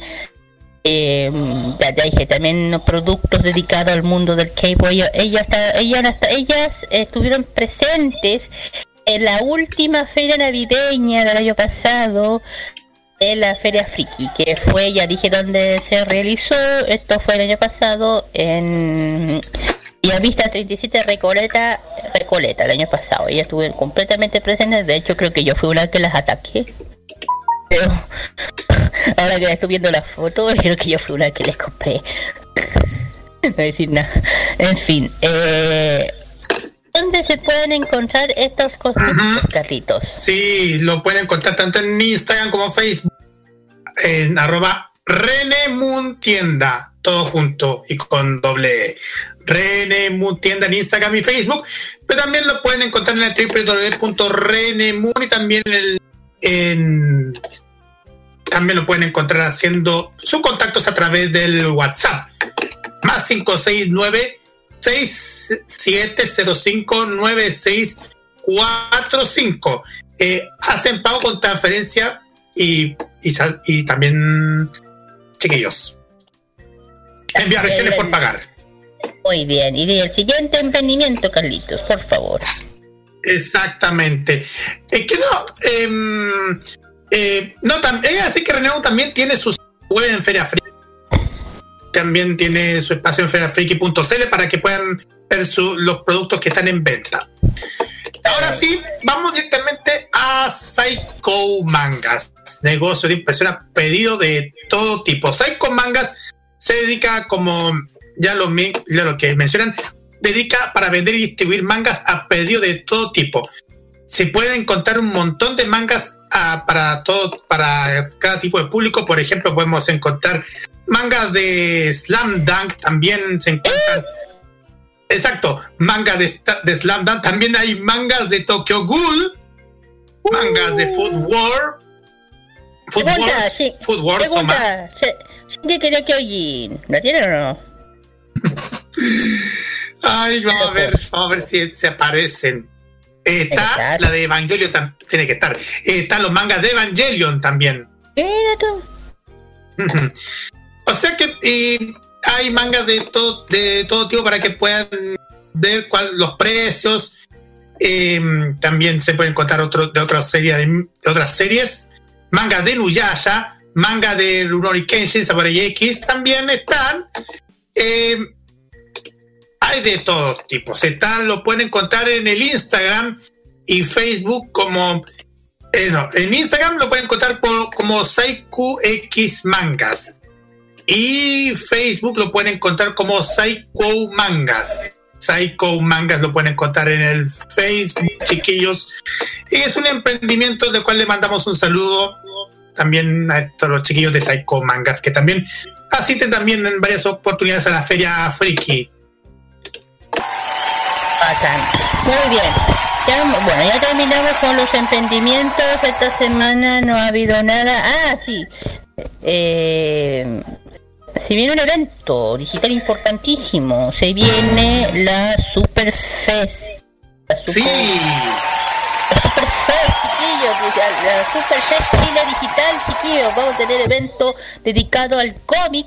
La Super Chile que ya se anunciaron ya la fecha más o menos de va a ser el 29 y 30 de enero van a estar y ya tenemos el primer invitado confirmado para el evento. El, eh, invitado, eh, el, el primer invitado internacional va a ser el gran Juan Manuel Guzmán, el intérprete y voz original de Rick, de la serie Ricky Mortis. Y también de Rick Harrison del Precio de la Historia. También. Así que de a poco vamos a estar anunciando lo que se venga de los... De, de- bueno, la nota la va a hacer alguien aquí. Ahí van a estar... Sí, espero que no se arriesgue. Si no, como es de Rick Harrison del precio de la historia, bueno. No. Pero ya dije, eh, ahí vamos a estar anunciando la información de la Superfest Chile y de, de sus invitados que vengan a, a llegar. Exacto. Terminamos ya. eh, terminamos. Vamos con las dos primeras, las otras canciones. Las primeras, que puedo, pero nada. La, la canción es justamente del aniversario que tuvieron ayer los chiquillos de CN Blue. Vamos a cantar justamente la canción Lie, la agrupación CN Blue. Ok, menos mal que no, no- no- menos mal que no. Menos mal. Con todo respeto. Nah, te quiero agradecer. Eh, vamos con la canción para canción Lie con la, vers- pero la versión japonesa y la segunda es Tsuro Ya- Yamashita con la canción Daydream Es el marido de Marilla Takeuchi. oye tenía que ser Sí, oye, si tú dijiste que ibas a hablar de María Takeuchi en el Fashion Geek Music, entonces hay que colocar al marido también. po. Y, a- y más encima, y ya mencionaste a Cien Blue, también hay que acordarles que de lunes a viernes a la tarde de K-Mod Express, la selección de la mejor música K-pop. Sí. De 1 a 3 de la tarde. Para que disfruten chiquillas para que disfruten y bailen de los grupos favoritos del K-pop. Ya saben que son al azar y tienen que estar adivinando cuál es el que venga a salir. Eso sí va- eh, se va a estar cambiando pero si no quieres que se cambie esta canción no tienen que avisar cuáles quieren que se mantenga porque hay algunos que se tienen que mantener sí o sí. Eh, bueno vamos y vamos terminamos y vamos con el cuarto bloque de reseña anime. Sí. Muy bien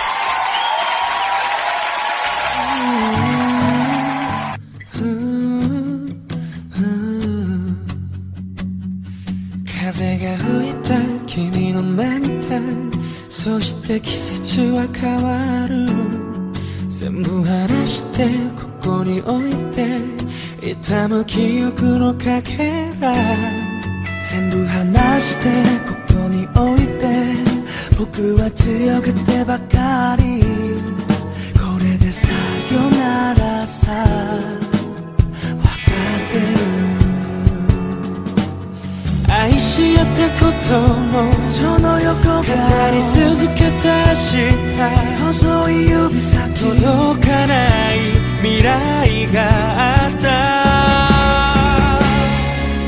愛も消え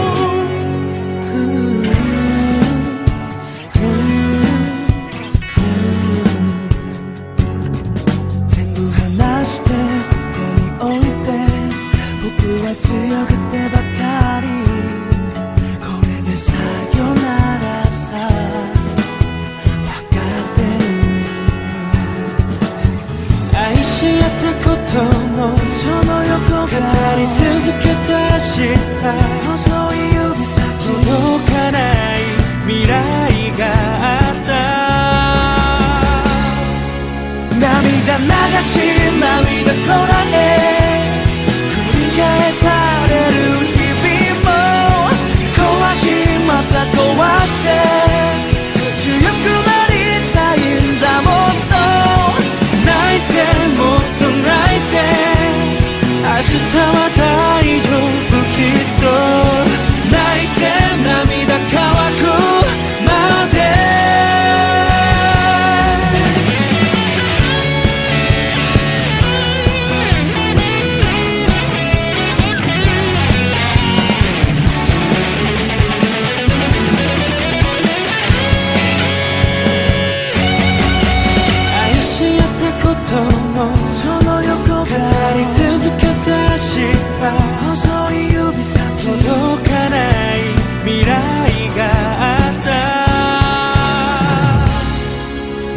手前を向いて歩き輝き続けずっと忘れ全部忘れて君なら大丈夫きっと。決して僕を決して愛し合った日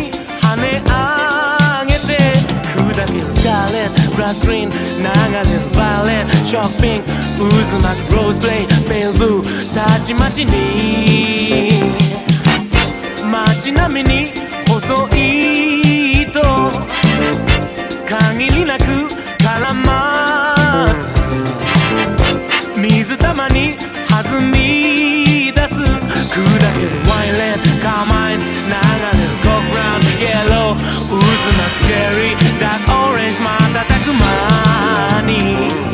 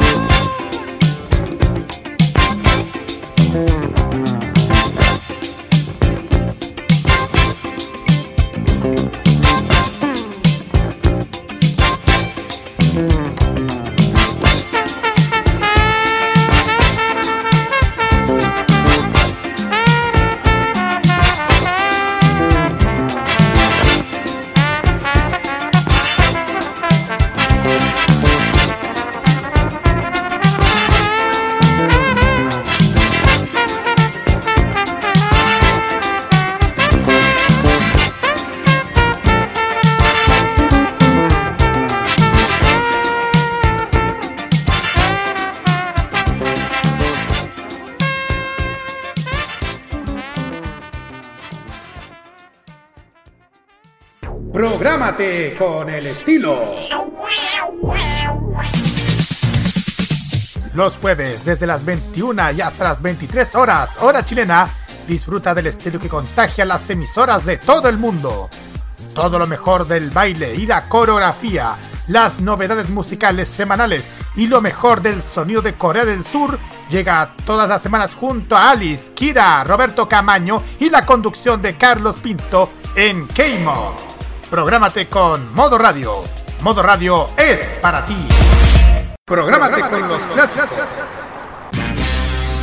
Los miércoles desde las 21 hasta las 23 horas, hora chilena, encuéntrate con los grandes éxitos de la música que se han transformado en un clásico.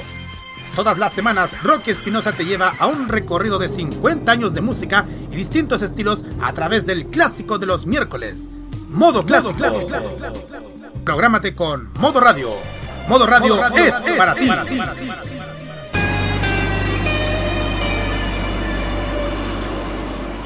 Prográmate con Modo Radio. Modo Radio es para ti. La activación sabatina friki de todas las semanas está en Farmacia Popular, en Modo Radio.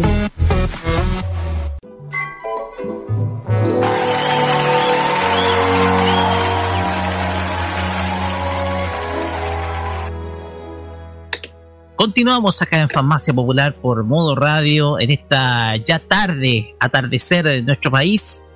Y llegamos a la penúltima sección de esta noche, bueno, tarde-noche, mejor dicho, penúltima sección de esta tarde.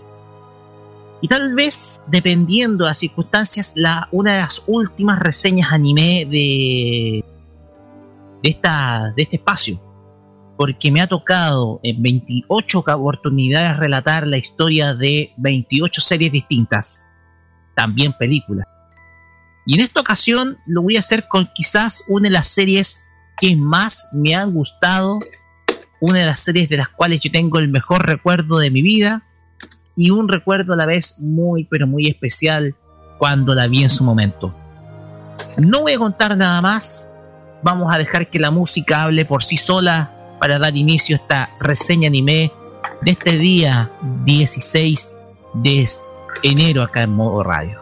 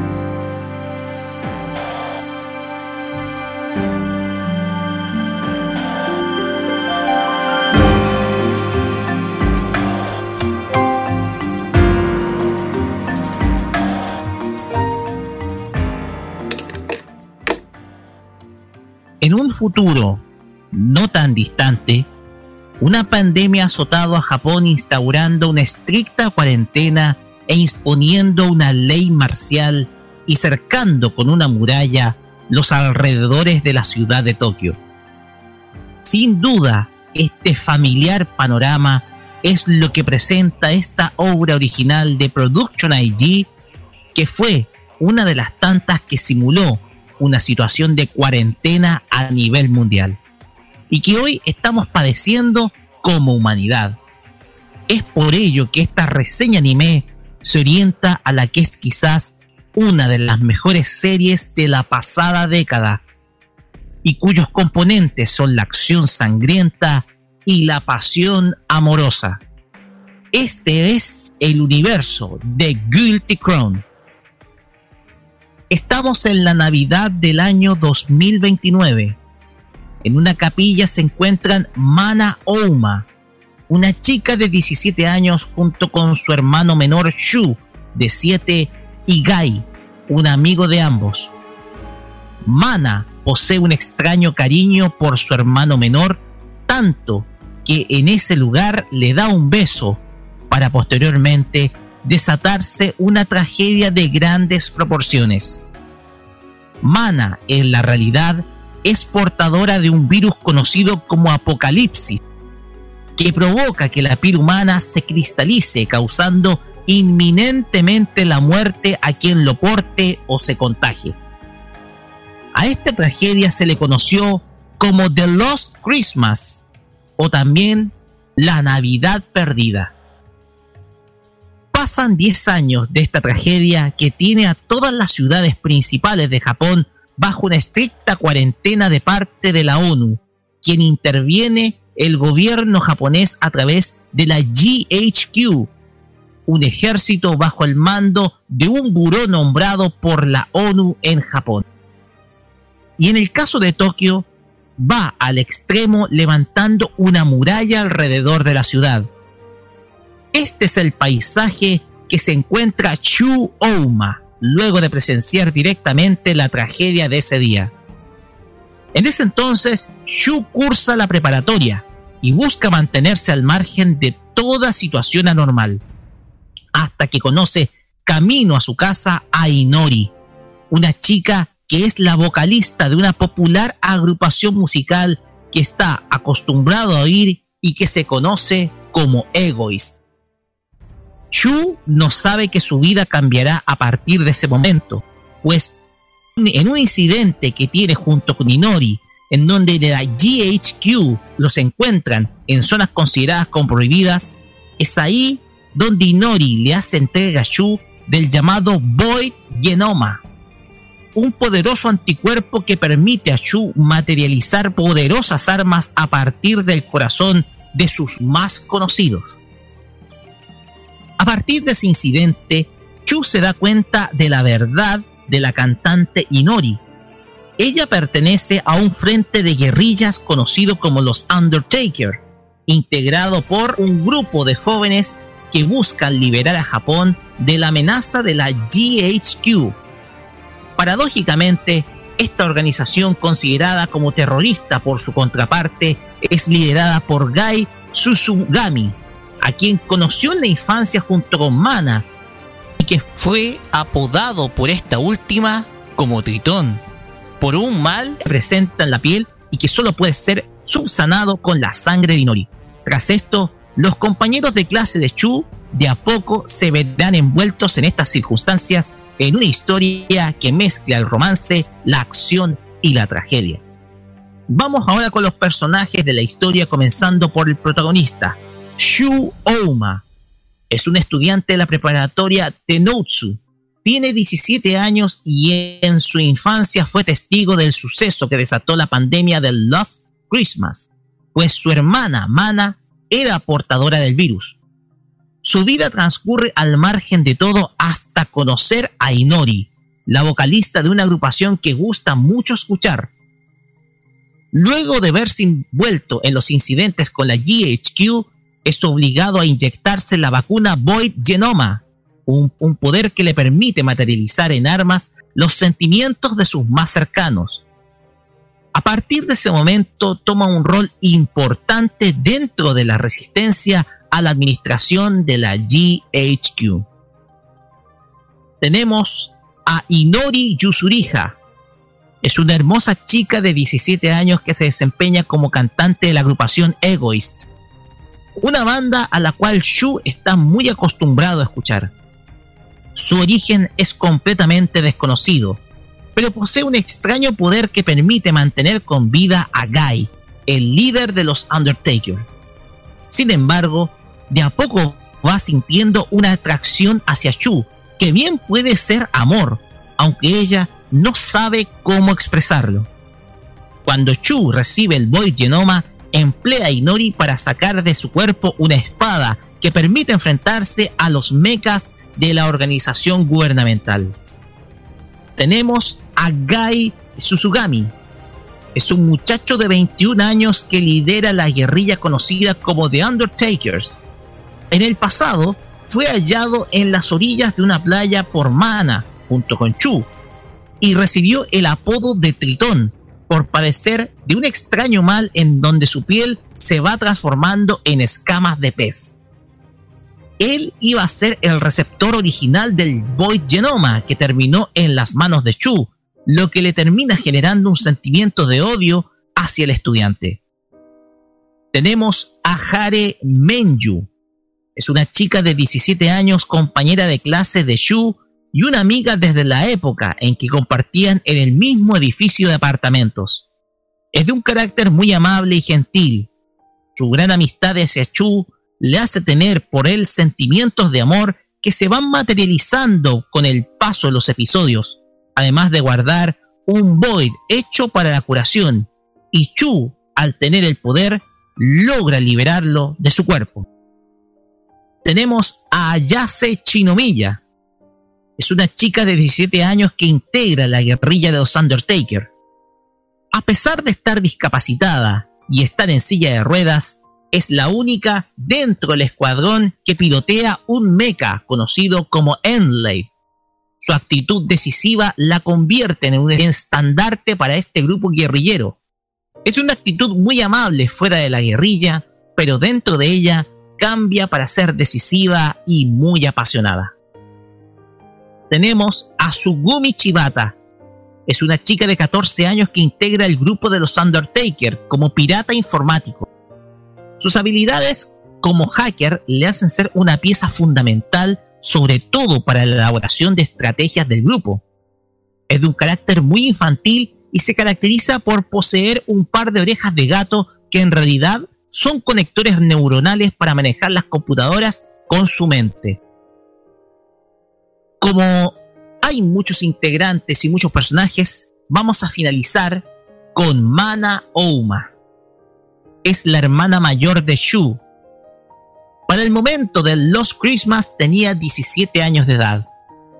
Desde la infancia, su madre guardó mucha distancia de ella por ciertas conductas extrañas, y es que ella nació siendo portadora del virus extraterrestre llamado Apocalipsis, el cual al fusionarse con un meteoro del mismo nombre causó una hecatombe de gran magnitud que llevó a encerrar completamente la ciudad de Tokio.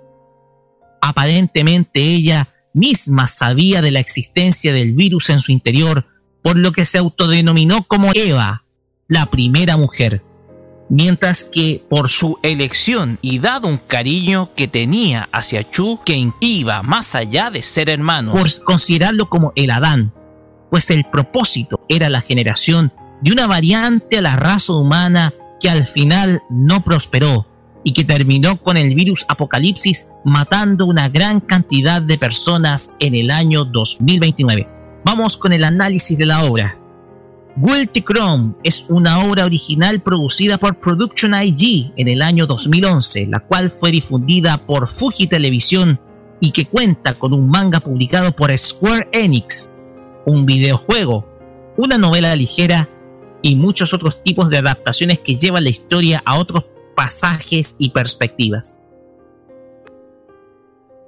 En primer lugar, se tiene que destacar dos aspectos que son esenciales dentro de esta serie de 22 episodios, que son su dirección a cargo de Tetsuro Araki, el mismo director de Death Note, Shingeki no Kyojin, High School of the Dead y Kotetsuyu no Kabanieri, que llevó la obra a algo sumamente magistral y la musicalización por último a cargo de Hiroyuki Sawano, compositor y maestro de las bandas sonoras tanto de Shingeki no Kyojin como de Kill la Kill y Nanatsu no Taisai, quien reclutó a voces como Mika Kobayashi en la interpretación de algunas de las piezas musicales de la banda sonora, la que mezcla el romance y la pasión de cada uno de los episodios. Si nos vamos a lo que es la obra en general, podemos resumir que esta serie trata de un tema que en estos días es sumamente contingente, la pandemia y la cuarentena. En la obra se aprecia cómo la ciudad de Tokio es cercada por una muralla con el fin de evitar que los ciudadanos puedan salir de la ciudad a fin de evitar la expansión de Apocalipsis, el virus que comenzó a expandirse desde una iglesia en la llamada zona cero de la catástrofe de Lost Christmas y que tuvo como protagonista a Mana, la hermana de Shu.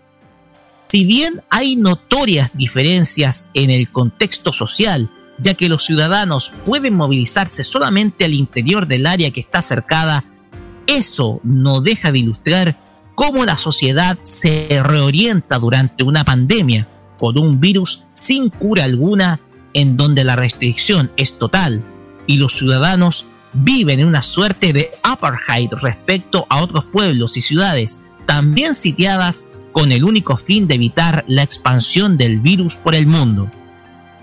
Es inevitable hacer este paralelo con la situación hoy en día del SARS-CoV-2, en donde se han llegado a tomar decisiones inéditas, aunque no tan extremas como se ve en la serie, en donde existen toques de queda, restricciones a la movilidad de las personas y otro tipo de, medidas que han llevado a la ciudadanía a permanecer en casa.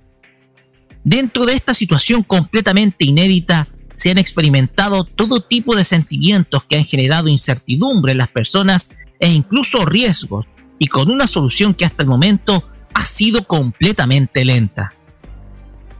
La serie aborda también temáticas sumamente polémicas hoy en día como el amor incestuoso, en este caso entre Mana y Shu, dos hermanos con evidente diferencia de edad y cuya unión generará el nacimiento de una nueva variante de la raza humana que sería mucho más perfecta a la que conocemos.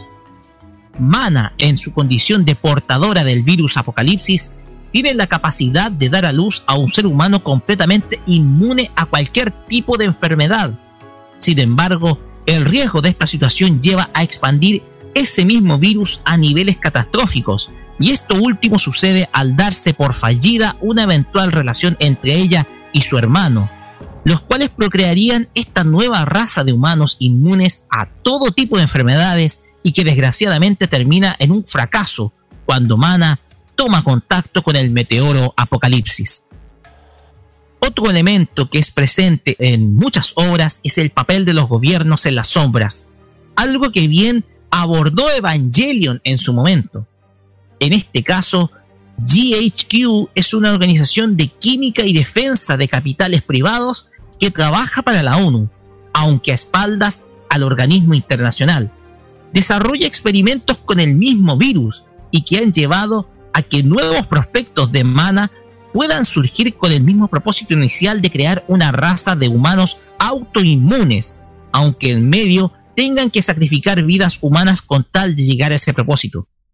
Al fin y al cabo, los gobiernos no terminan actuando solos en situaciones de crisis políticas, pues siempre está a la mano un capital privado quien actúa ya sea desestabilizando o apoyando a algunos gobiernos con tal de levantar un nuevo orden. De esto, la historia de diversos eh, eh, países como ejemplos dejan al lado muchas teorías de conspiración que se basan en preceptos ficticios. Eh, luego de ello, esto ejemplifica muy bien todo esto donde al fin y al cabo las personas y los ciudadanos son los únicos afectados por este tipo de prácticas que aún siguen siendo comunes en diversos países y gobiernos en crisis. Como último detalle está la conceptualización que la serie hace del amor y del romance como algo sumamente apasionado y hasta incluso mortal. Si bien Chu como personaje en un inicio no es nada del otro mundo, su actitud va cambiando con el paso a la obra, derivando en sentimientos de amor apasionados hacia personas como Inori o Hare, y que quedan de manifiesto en la banda sonora de la misma.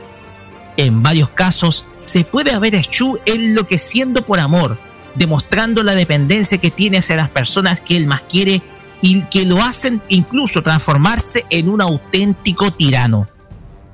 Esto demuestra cómo a veces el amor puede volverse o transformarse de algo puro a algo sumamente oscuro, por más pasión que éste tenga en cada una de las personas. Guilty Crown es a mi juicio una de las mejores series de la década pasada, pues provoca una evolución sumamente interesante en los personajes que no los vuelve unidimensionales, sino que se transforman de acuerdo a los hechos que se suscitan. Es una obra notable que vale la pena volver a ver por lo menos una vez en la vida. Con esto cerramos esta reseña anime de Guilty Crown para pasar a los comentarios, comenzando por Kira. A ver, yo vi esta serie, sí, la vi hasta cierto capítulo, hasta cierto capítulo, pero la vi. Y claro, tiene, y, oye, ojo con lo que dijo el Roque, es de una serie que, que, que anunció algo que está pasando hoy en día. ¿Qué está, pasando, ¿Qué está pasando hoy en día? Hay a veces que me llega a dar miedo que hay series que anunciaron mucho antes todo lo que está pasando. ¿Se acuerdan del tema de Akira? Que también se mostró algo parece que pasó el año pasado en Chile. Así es. Entonces me llega a impresionar cómo las series de anime son capaces de anunciar cosas como los Simpsons, que ya me da ya me llega a dar miedo. Se van a, a predecir, predecir cosas. Claro, imagínate a todo el rato escuchando el roque de pandemia, que están encerrados, que están, están en distanciamiento. Y, y empecé, a empecé, estaba pensando, estamos pasando por lo mismo. Y que no hay, antes no había cura, estaban buscando la vacuna, ahora vacuna, entonces estaba pensando, oye, falta la serie, falta que aparezca el robot, que aparezca, eh, eh, eh, no sé, estaba diciendo que apareciera el personaje, que nos salve, que, estaba, tú- estaba pensando en esa weá. Eh, filo. Eh, fuera de broma. Eh, claro, esta serie la vi. eh, eso sí, al principio, eh, eso sí, es un poco complicada de entender. Eso sí, hay que tener un poquito de paciencia de, de, de cachar un poco la historia, cómo va. A mí me gustó mucho, de hecho la banda sonora es muy bonita, de hecho el opening es muy bueno, porque al, toque cuando yo la escuché la, la bajé y la coloqué en mi, en mi celular, porque eh, es bien potente, es bien así de las pocas series, de po- pocos openings que tienen esa potencia, a mí me gustan mucho esas. Eh, os la recomiendo, muy buena, claro, son 22 capítulos que después tiene, su- tiene lo suyo. Y por otro lado, hablando de un poco un poco de, de, de videojuegos, es, también tuvo un videojuego. Este es un juego que se lanzó el 26 de julio del 2012, creado por Nitroplus, que justamente se llamó del mismo nombre, de la serie Guild the Crow The Lost Christmas.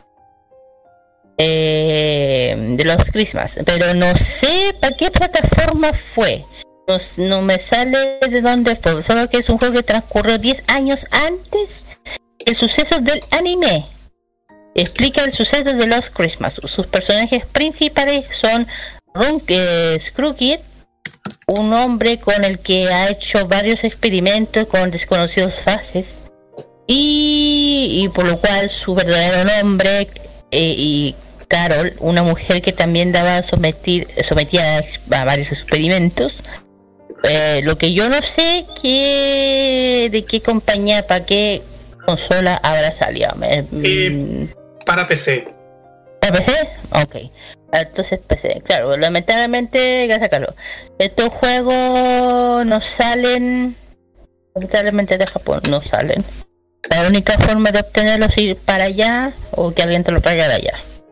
Y el otro riesgo es que no te corra. Porque ya saben por qué. En fin, eh, eh, es bonita, paciencia, porque igual es una historia bien así, hay que darle paciencia a como a, a- a- a- a lo largo del- de, la serie, de los capítulos, a eso voy. Pero verla, totalmente recomend- reconocido. Y, ah, y también fue, por- fue pu- eh, producida por la cadena televisiva Fuji TV. Fuji TV, ahí se, se emitió. Exactamente. Y también hay que reconocer también del sellos que participaron en este anime. Aika ya no hizo la voz de Inori, eh, Yu- eh, Yuki Kaji hizo la voz de Sh- Yuichi Ya- Nakamura hizo a, a Gai, Kana Hanazawa lo hizo a Ayase, Ayana Takekatsu hizo a Tsugumi, Yushima Mura hizo a Hare, Koki Uchiyama hizo a Daryl, y Nobutoshi Kana hizo a Makoto, Aika hizo a Mana y a Nobuhiko Okamoto hizo a Kenji Kido. O sea, un, un gran set de sellos que participan en este, en este anime. A dar el pase a, a Rock con su comentario final. Yo me pregunto eh, qué pensará la gente de Japan Next, esta revista argentina que le puso muy malas críticas a esta serie, eh, respecto a cómo anticipó los hechos de ahora. Japan Next no existe ya, es una revista que ya está en el olvido, revista de anime que está en el olvido, pero le hizo una crítica muy injusta en su momento. No salté en su defensa en su momento para no tener problemas en la web que yo pre- representaba, pero al fin y al cabo, eh, para que ustedes sepan, Japan Next mm, hizo una crítica bastante infantil y mala al respecto de Guilty Crown sabiendo que anticipó muchos hechos que hoy en día estamos viviendo a- todavía, a partir de marzo. Quiero resaltar que esta serie animada que vi el año 2013 fue la última serie que vi junto con mi viejo. La última serie. Si bien él a veces se ponía a ver series de anime con- conmigo y con mi hermana por un tema. Pero fue la última serie que nos tocó compartir. La última. La última serie que vimos, yo me las tuve que aguantar cuando vi la serie en su momento. Y cuando digo que me las tuve que aguantar porque había muchas escenas que eran muy emotivas.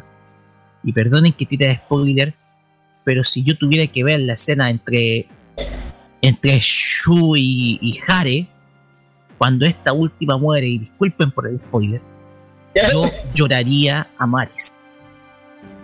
Ahora, tuviera que ver esa escena. No, no haber hecho ese No, spoiler. lo siento, lo siento, Kira, pero tengo que decirlo. Porque aquí en la serie hay muertes que se dan de personajes y muertes muy dolorosas. Y Creo que yo creo que esa muerte es la más dolorosa que puede haber en una serie. El tema es que la, la, la ligación que tenían ambos era muy profunda. Pero si una la ve, yo esa escena, si la veo hoy, lloro. Y no pararía.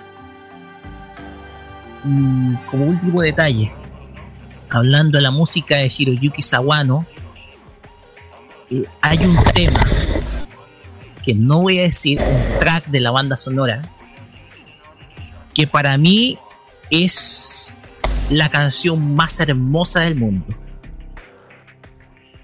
Una canción que no voy a decir por qué, pero la única persona que yo le revelaría el título de ese tema para que lo escuche con ella, yo diría, ¿sabéis qué?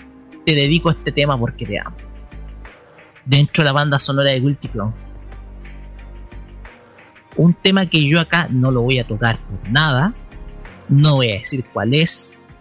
Es un secreto mío.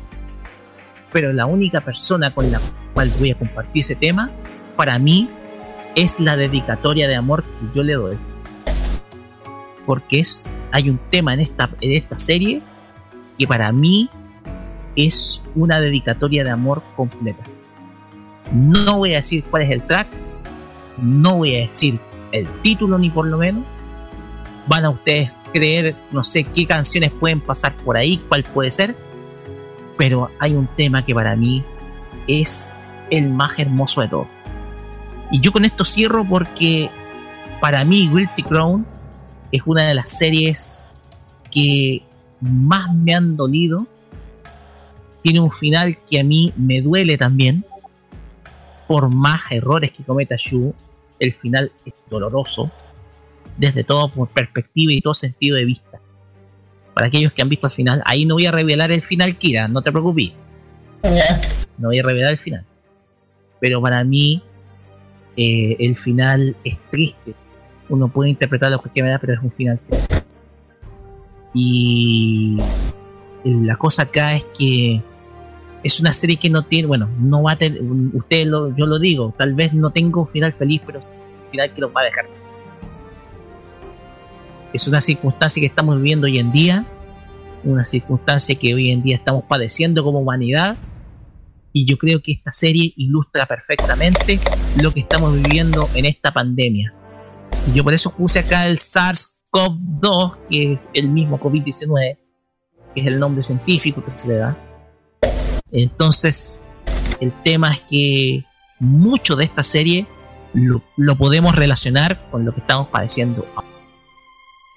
Eso es lo que puedo decir de Guilty Crown para ya dar paso, o ya para, mejor dicho, cerrar esta reseña de anime, que no sé si esta será la última, pero todo depende.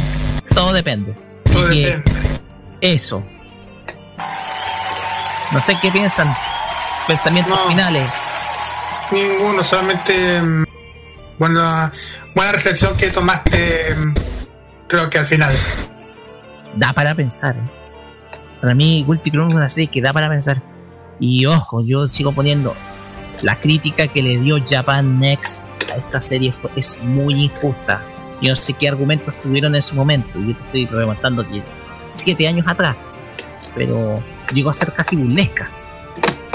Entonces, para mí, yo creo que eh, las series tienen se ganan, las series se ganan su propio respeto, respeto por la historia que traen. Y esta serie merece respeto.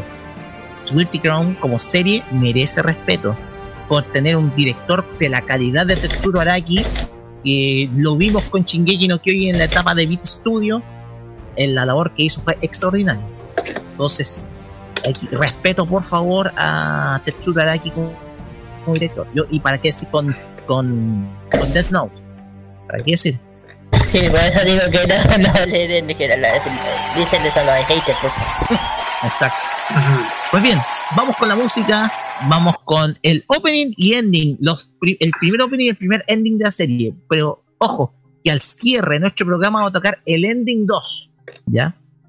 Primero vamos a escuchar a Supercell con My Dearest, que es el opening 1 de la serie, y después a Egoist con Departures, que es el ending 1, el primer ending de la serie, que ojo, tiene variantes en cada final de cada capítulo, ¿ya? Así que Vamos con la música y volvemos con el Asian Top Chart con nuestro amigo Carlos Pinto. Vamos.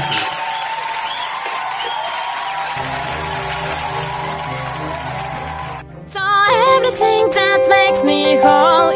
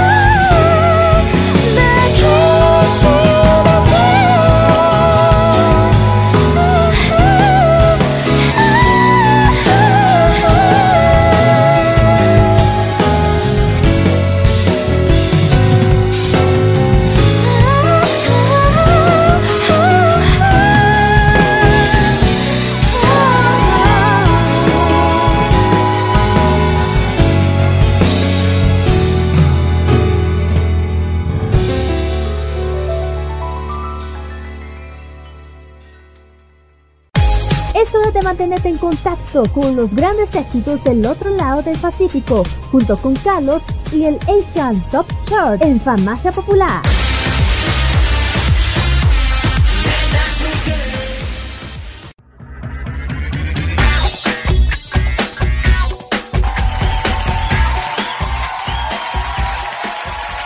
Continuamos acá en Farmacia Popular por Modo Radio y llegamos a la sección de los éxitos de el otro lado del Pacífico con Carlos y las Asian Top Chart o Asian Top Chart.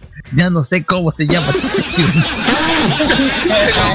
lo mismo, ¿Cómo se pronuncia, mejor dicho? Da igual. ya.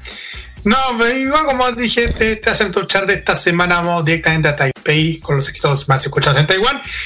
Y solo puedo decir que Eric Chou, el artista taiwanés apoyado por los medios taiwaneses como el rey de la gente enamorada, presenta tres de sus temas musicales en el top 10.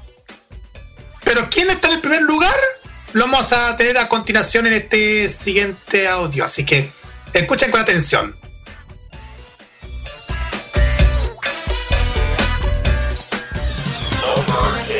En el décimo lugar se encuentra Eric con el tema I'm Happy. En el primer lugar se encuentra la agrupación 911 con el tema Lockout. Number 8.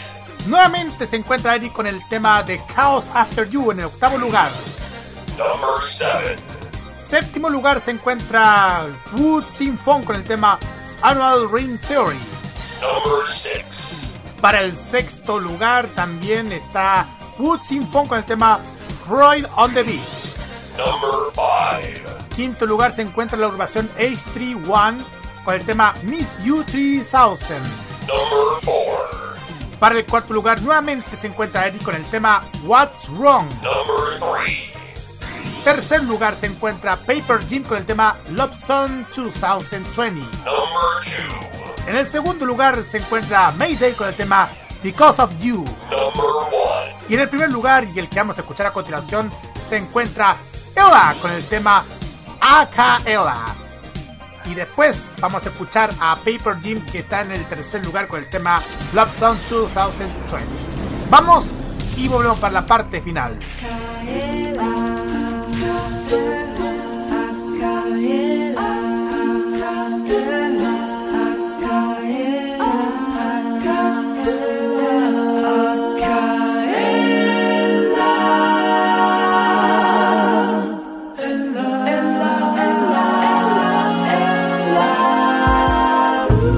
轮到我出场，我不会怯场，不是我的主场，也会因为我暴增点气量。自带灯光，自带气场，自带化妆，自带锋芒，我的名字你一行，就画出一道光，谁要不温不火？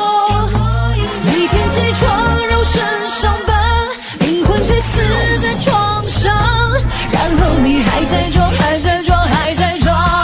那个谁被呼来喝去，感动谁被掀来掀去。我也有名有姓，我要做夜空中最闪亮的星。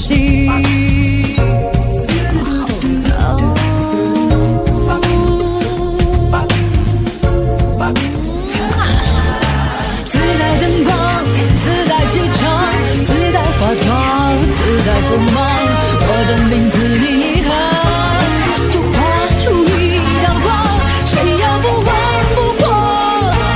每天起床肉身上班，灵魂却死在床上。然后你还在装，还在装，还在装。不只是个咖，还要当个 A 咖。我记得我问过爸，长大后当个巨星好吗？他摸了摸我的头，然后不说话。我就不信，我只能活得像个笑话。我要变成神话，在云淡风轻访谈时说说笑话。我要做，我要做，我要做夜空中最闪亮的星。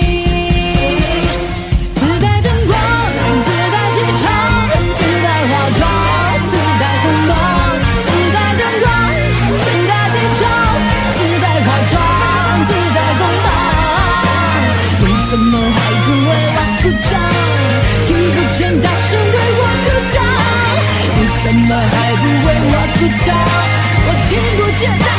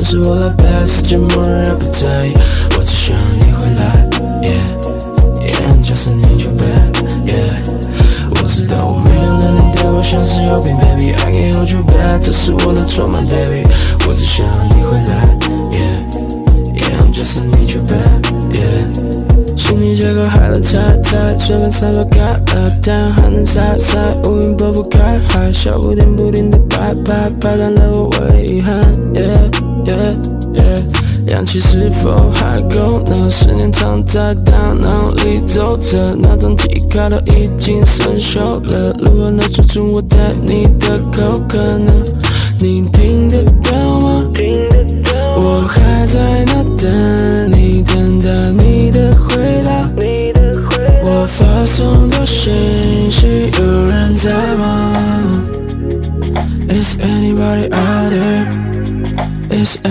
out there? Is anybody out there? 我才不管二零二零有过多少问题，baby，原是我来背，世界末日还不在意，我只想你回来，yeah yeah I'm just need you back, yeah。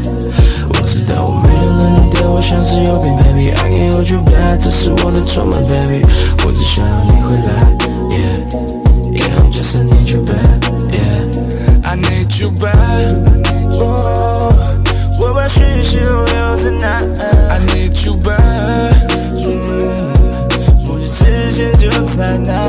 I need you back，如果真的有 paradise，I need you back，进我的 paradise。时间过了多久无法计算，等候你的讯息成为习惯，希望末日来临前 you can be mine，睁开眼就烟消云散，Time is ticking，期待每晚有你的梦境，Feel like dreaming，一起看你喜欢的 comedy。就算倒数计时没有剩几分钟，天塌下来我会为你撑住像个英雄。带你飞到你最喜欢看的那片星空，抓紧我的手，I won't let go cause you're my world Cause you're my world。我才不管二零二零有过多少问题，baby，原是我来背，世界末日还不在意，我只想要你回来，yeah yeah I'm just need you back yeah。我知道我没有了你对我像是有病，baby I can't hold you back，这是我的错吗，baby？我只想要你回来，yeah yeah I'm just need you back。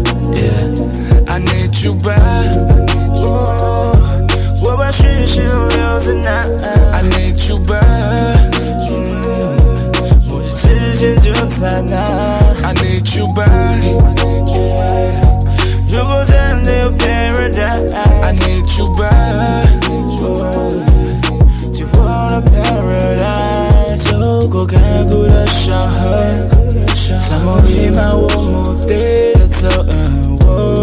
驾车。太阳也不再显弱，一直披下一双鞋，一张相片 on my way，过去到未来不久一转眼，这世界一滴水都是礼物。送到你手上就不怕辛苦，为你排除了周围所有扰乱的病毒。你的双眼像恒星。穿过多少光年找到你？太空中没有氧气，为你憋一口气。我才不管二零二零有过多少问题，baby，原是我来背，世界末日不在意，我只想你回来，yeah yeah I'm just need you back yeah。我知道我没有了你对我像是有病，baby I can't hold you back，这是我的错吗，baby？我只想你回来，yeah yeah I'm just need you back Los sábados por la tarde son más entretenidos en compañía de Famacia Popular en modo radio.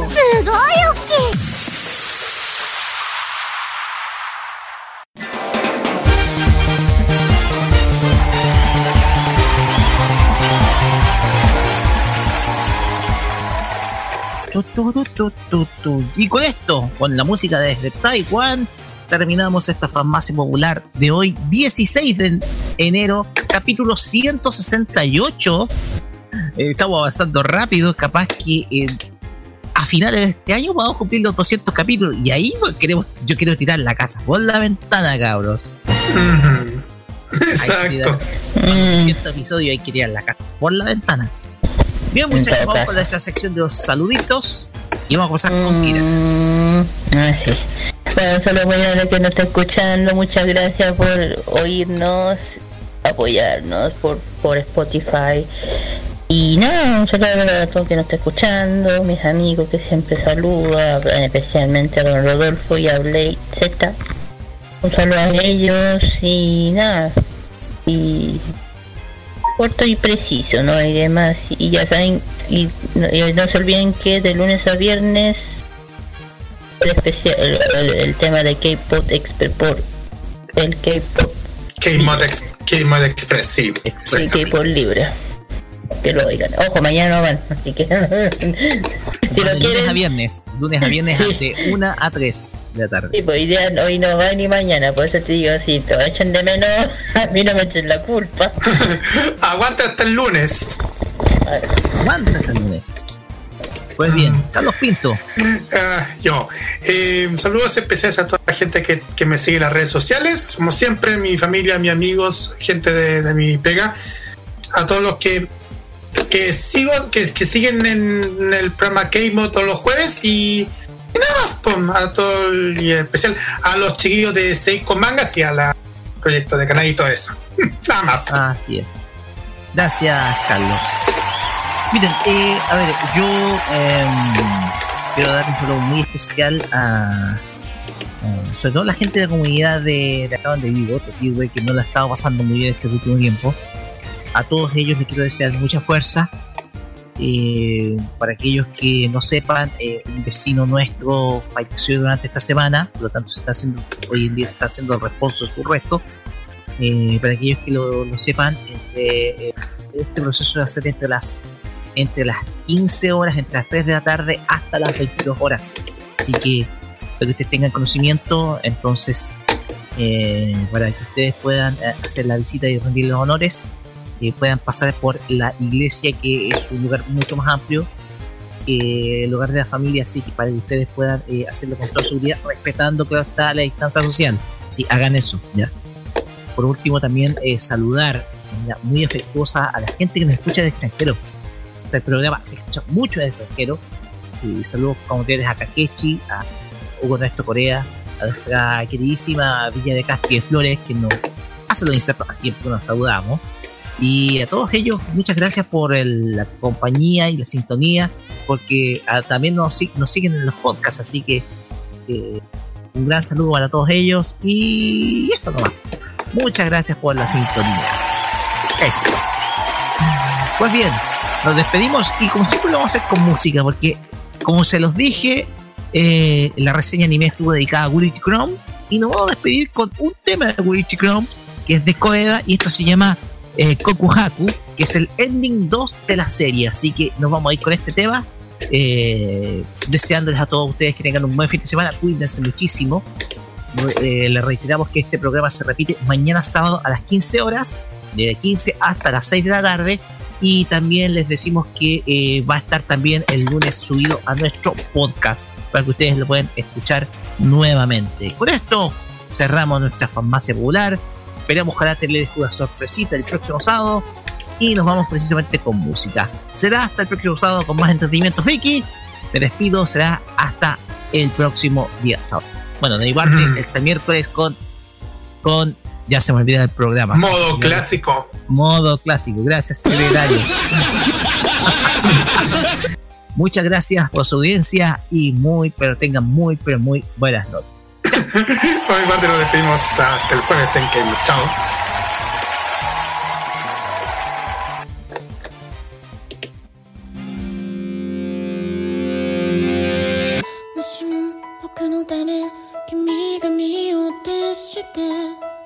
僕の代わりに死んでしまったならそんな世界に残された僕は一人何を思えばいい？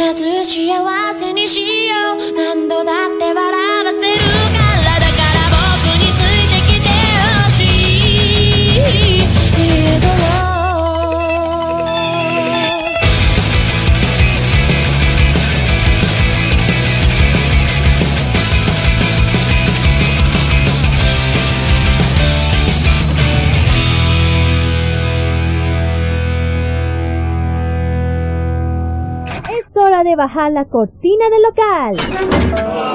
¡Se ha ido!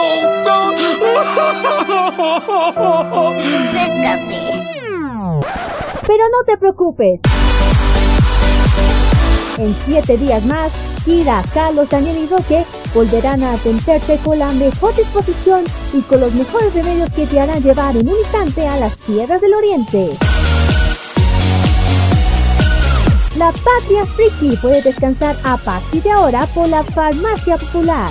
Déjate atender a partir de este momento en modo radio. Hasta la vista. Adiós. Au. Que les vaya chévere. Adiós. Sayonara, troncos. Adiós. Adiós. Adiós. Adiós. Adiós. Adiós.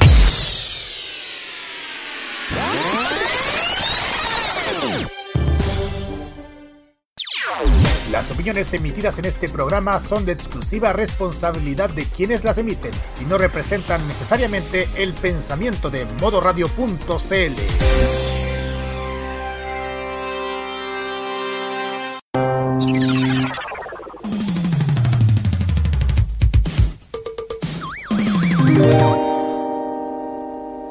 Prográmate con el estilo. Los jueves, desde las 21 y hasta las 23 horas, hora chilena, disfruta del estilo que contagia las emisoras de todo el mundo.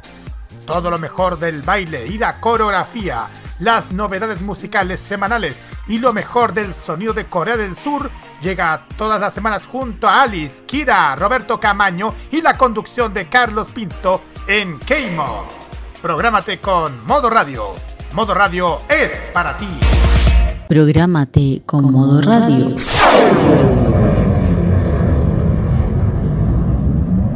Modo Radio es para ti.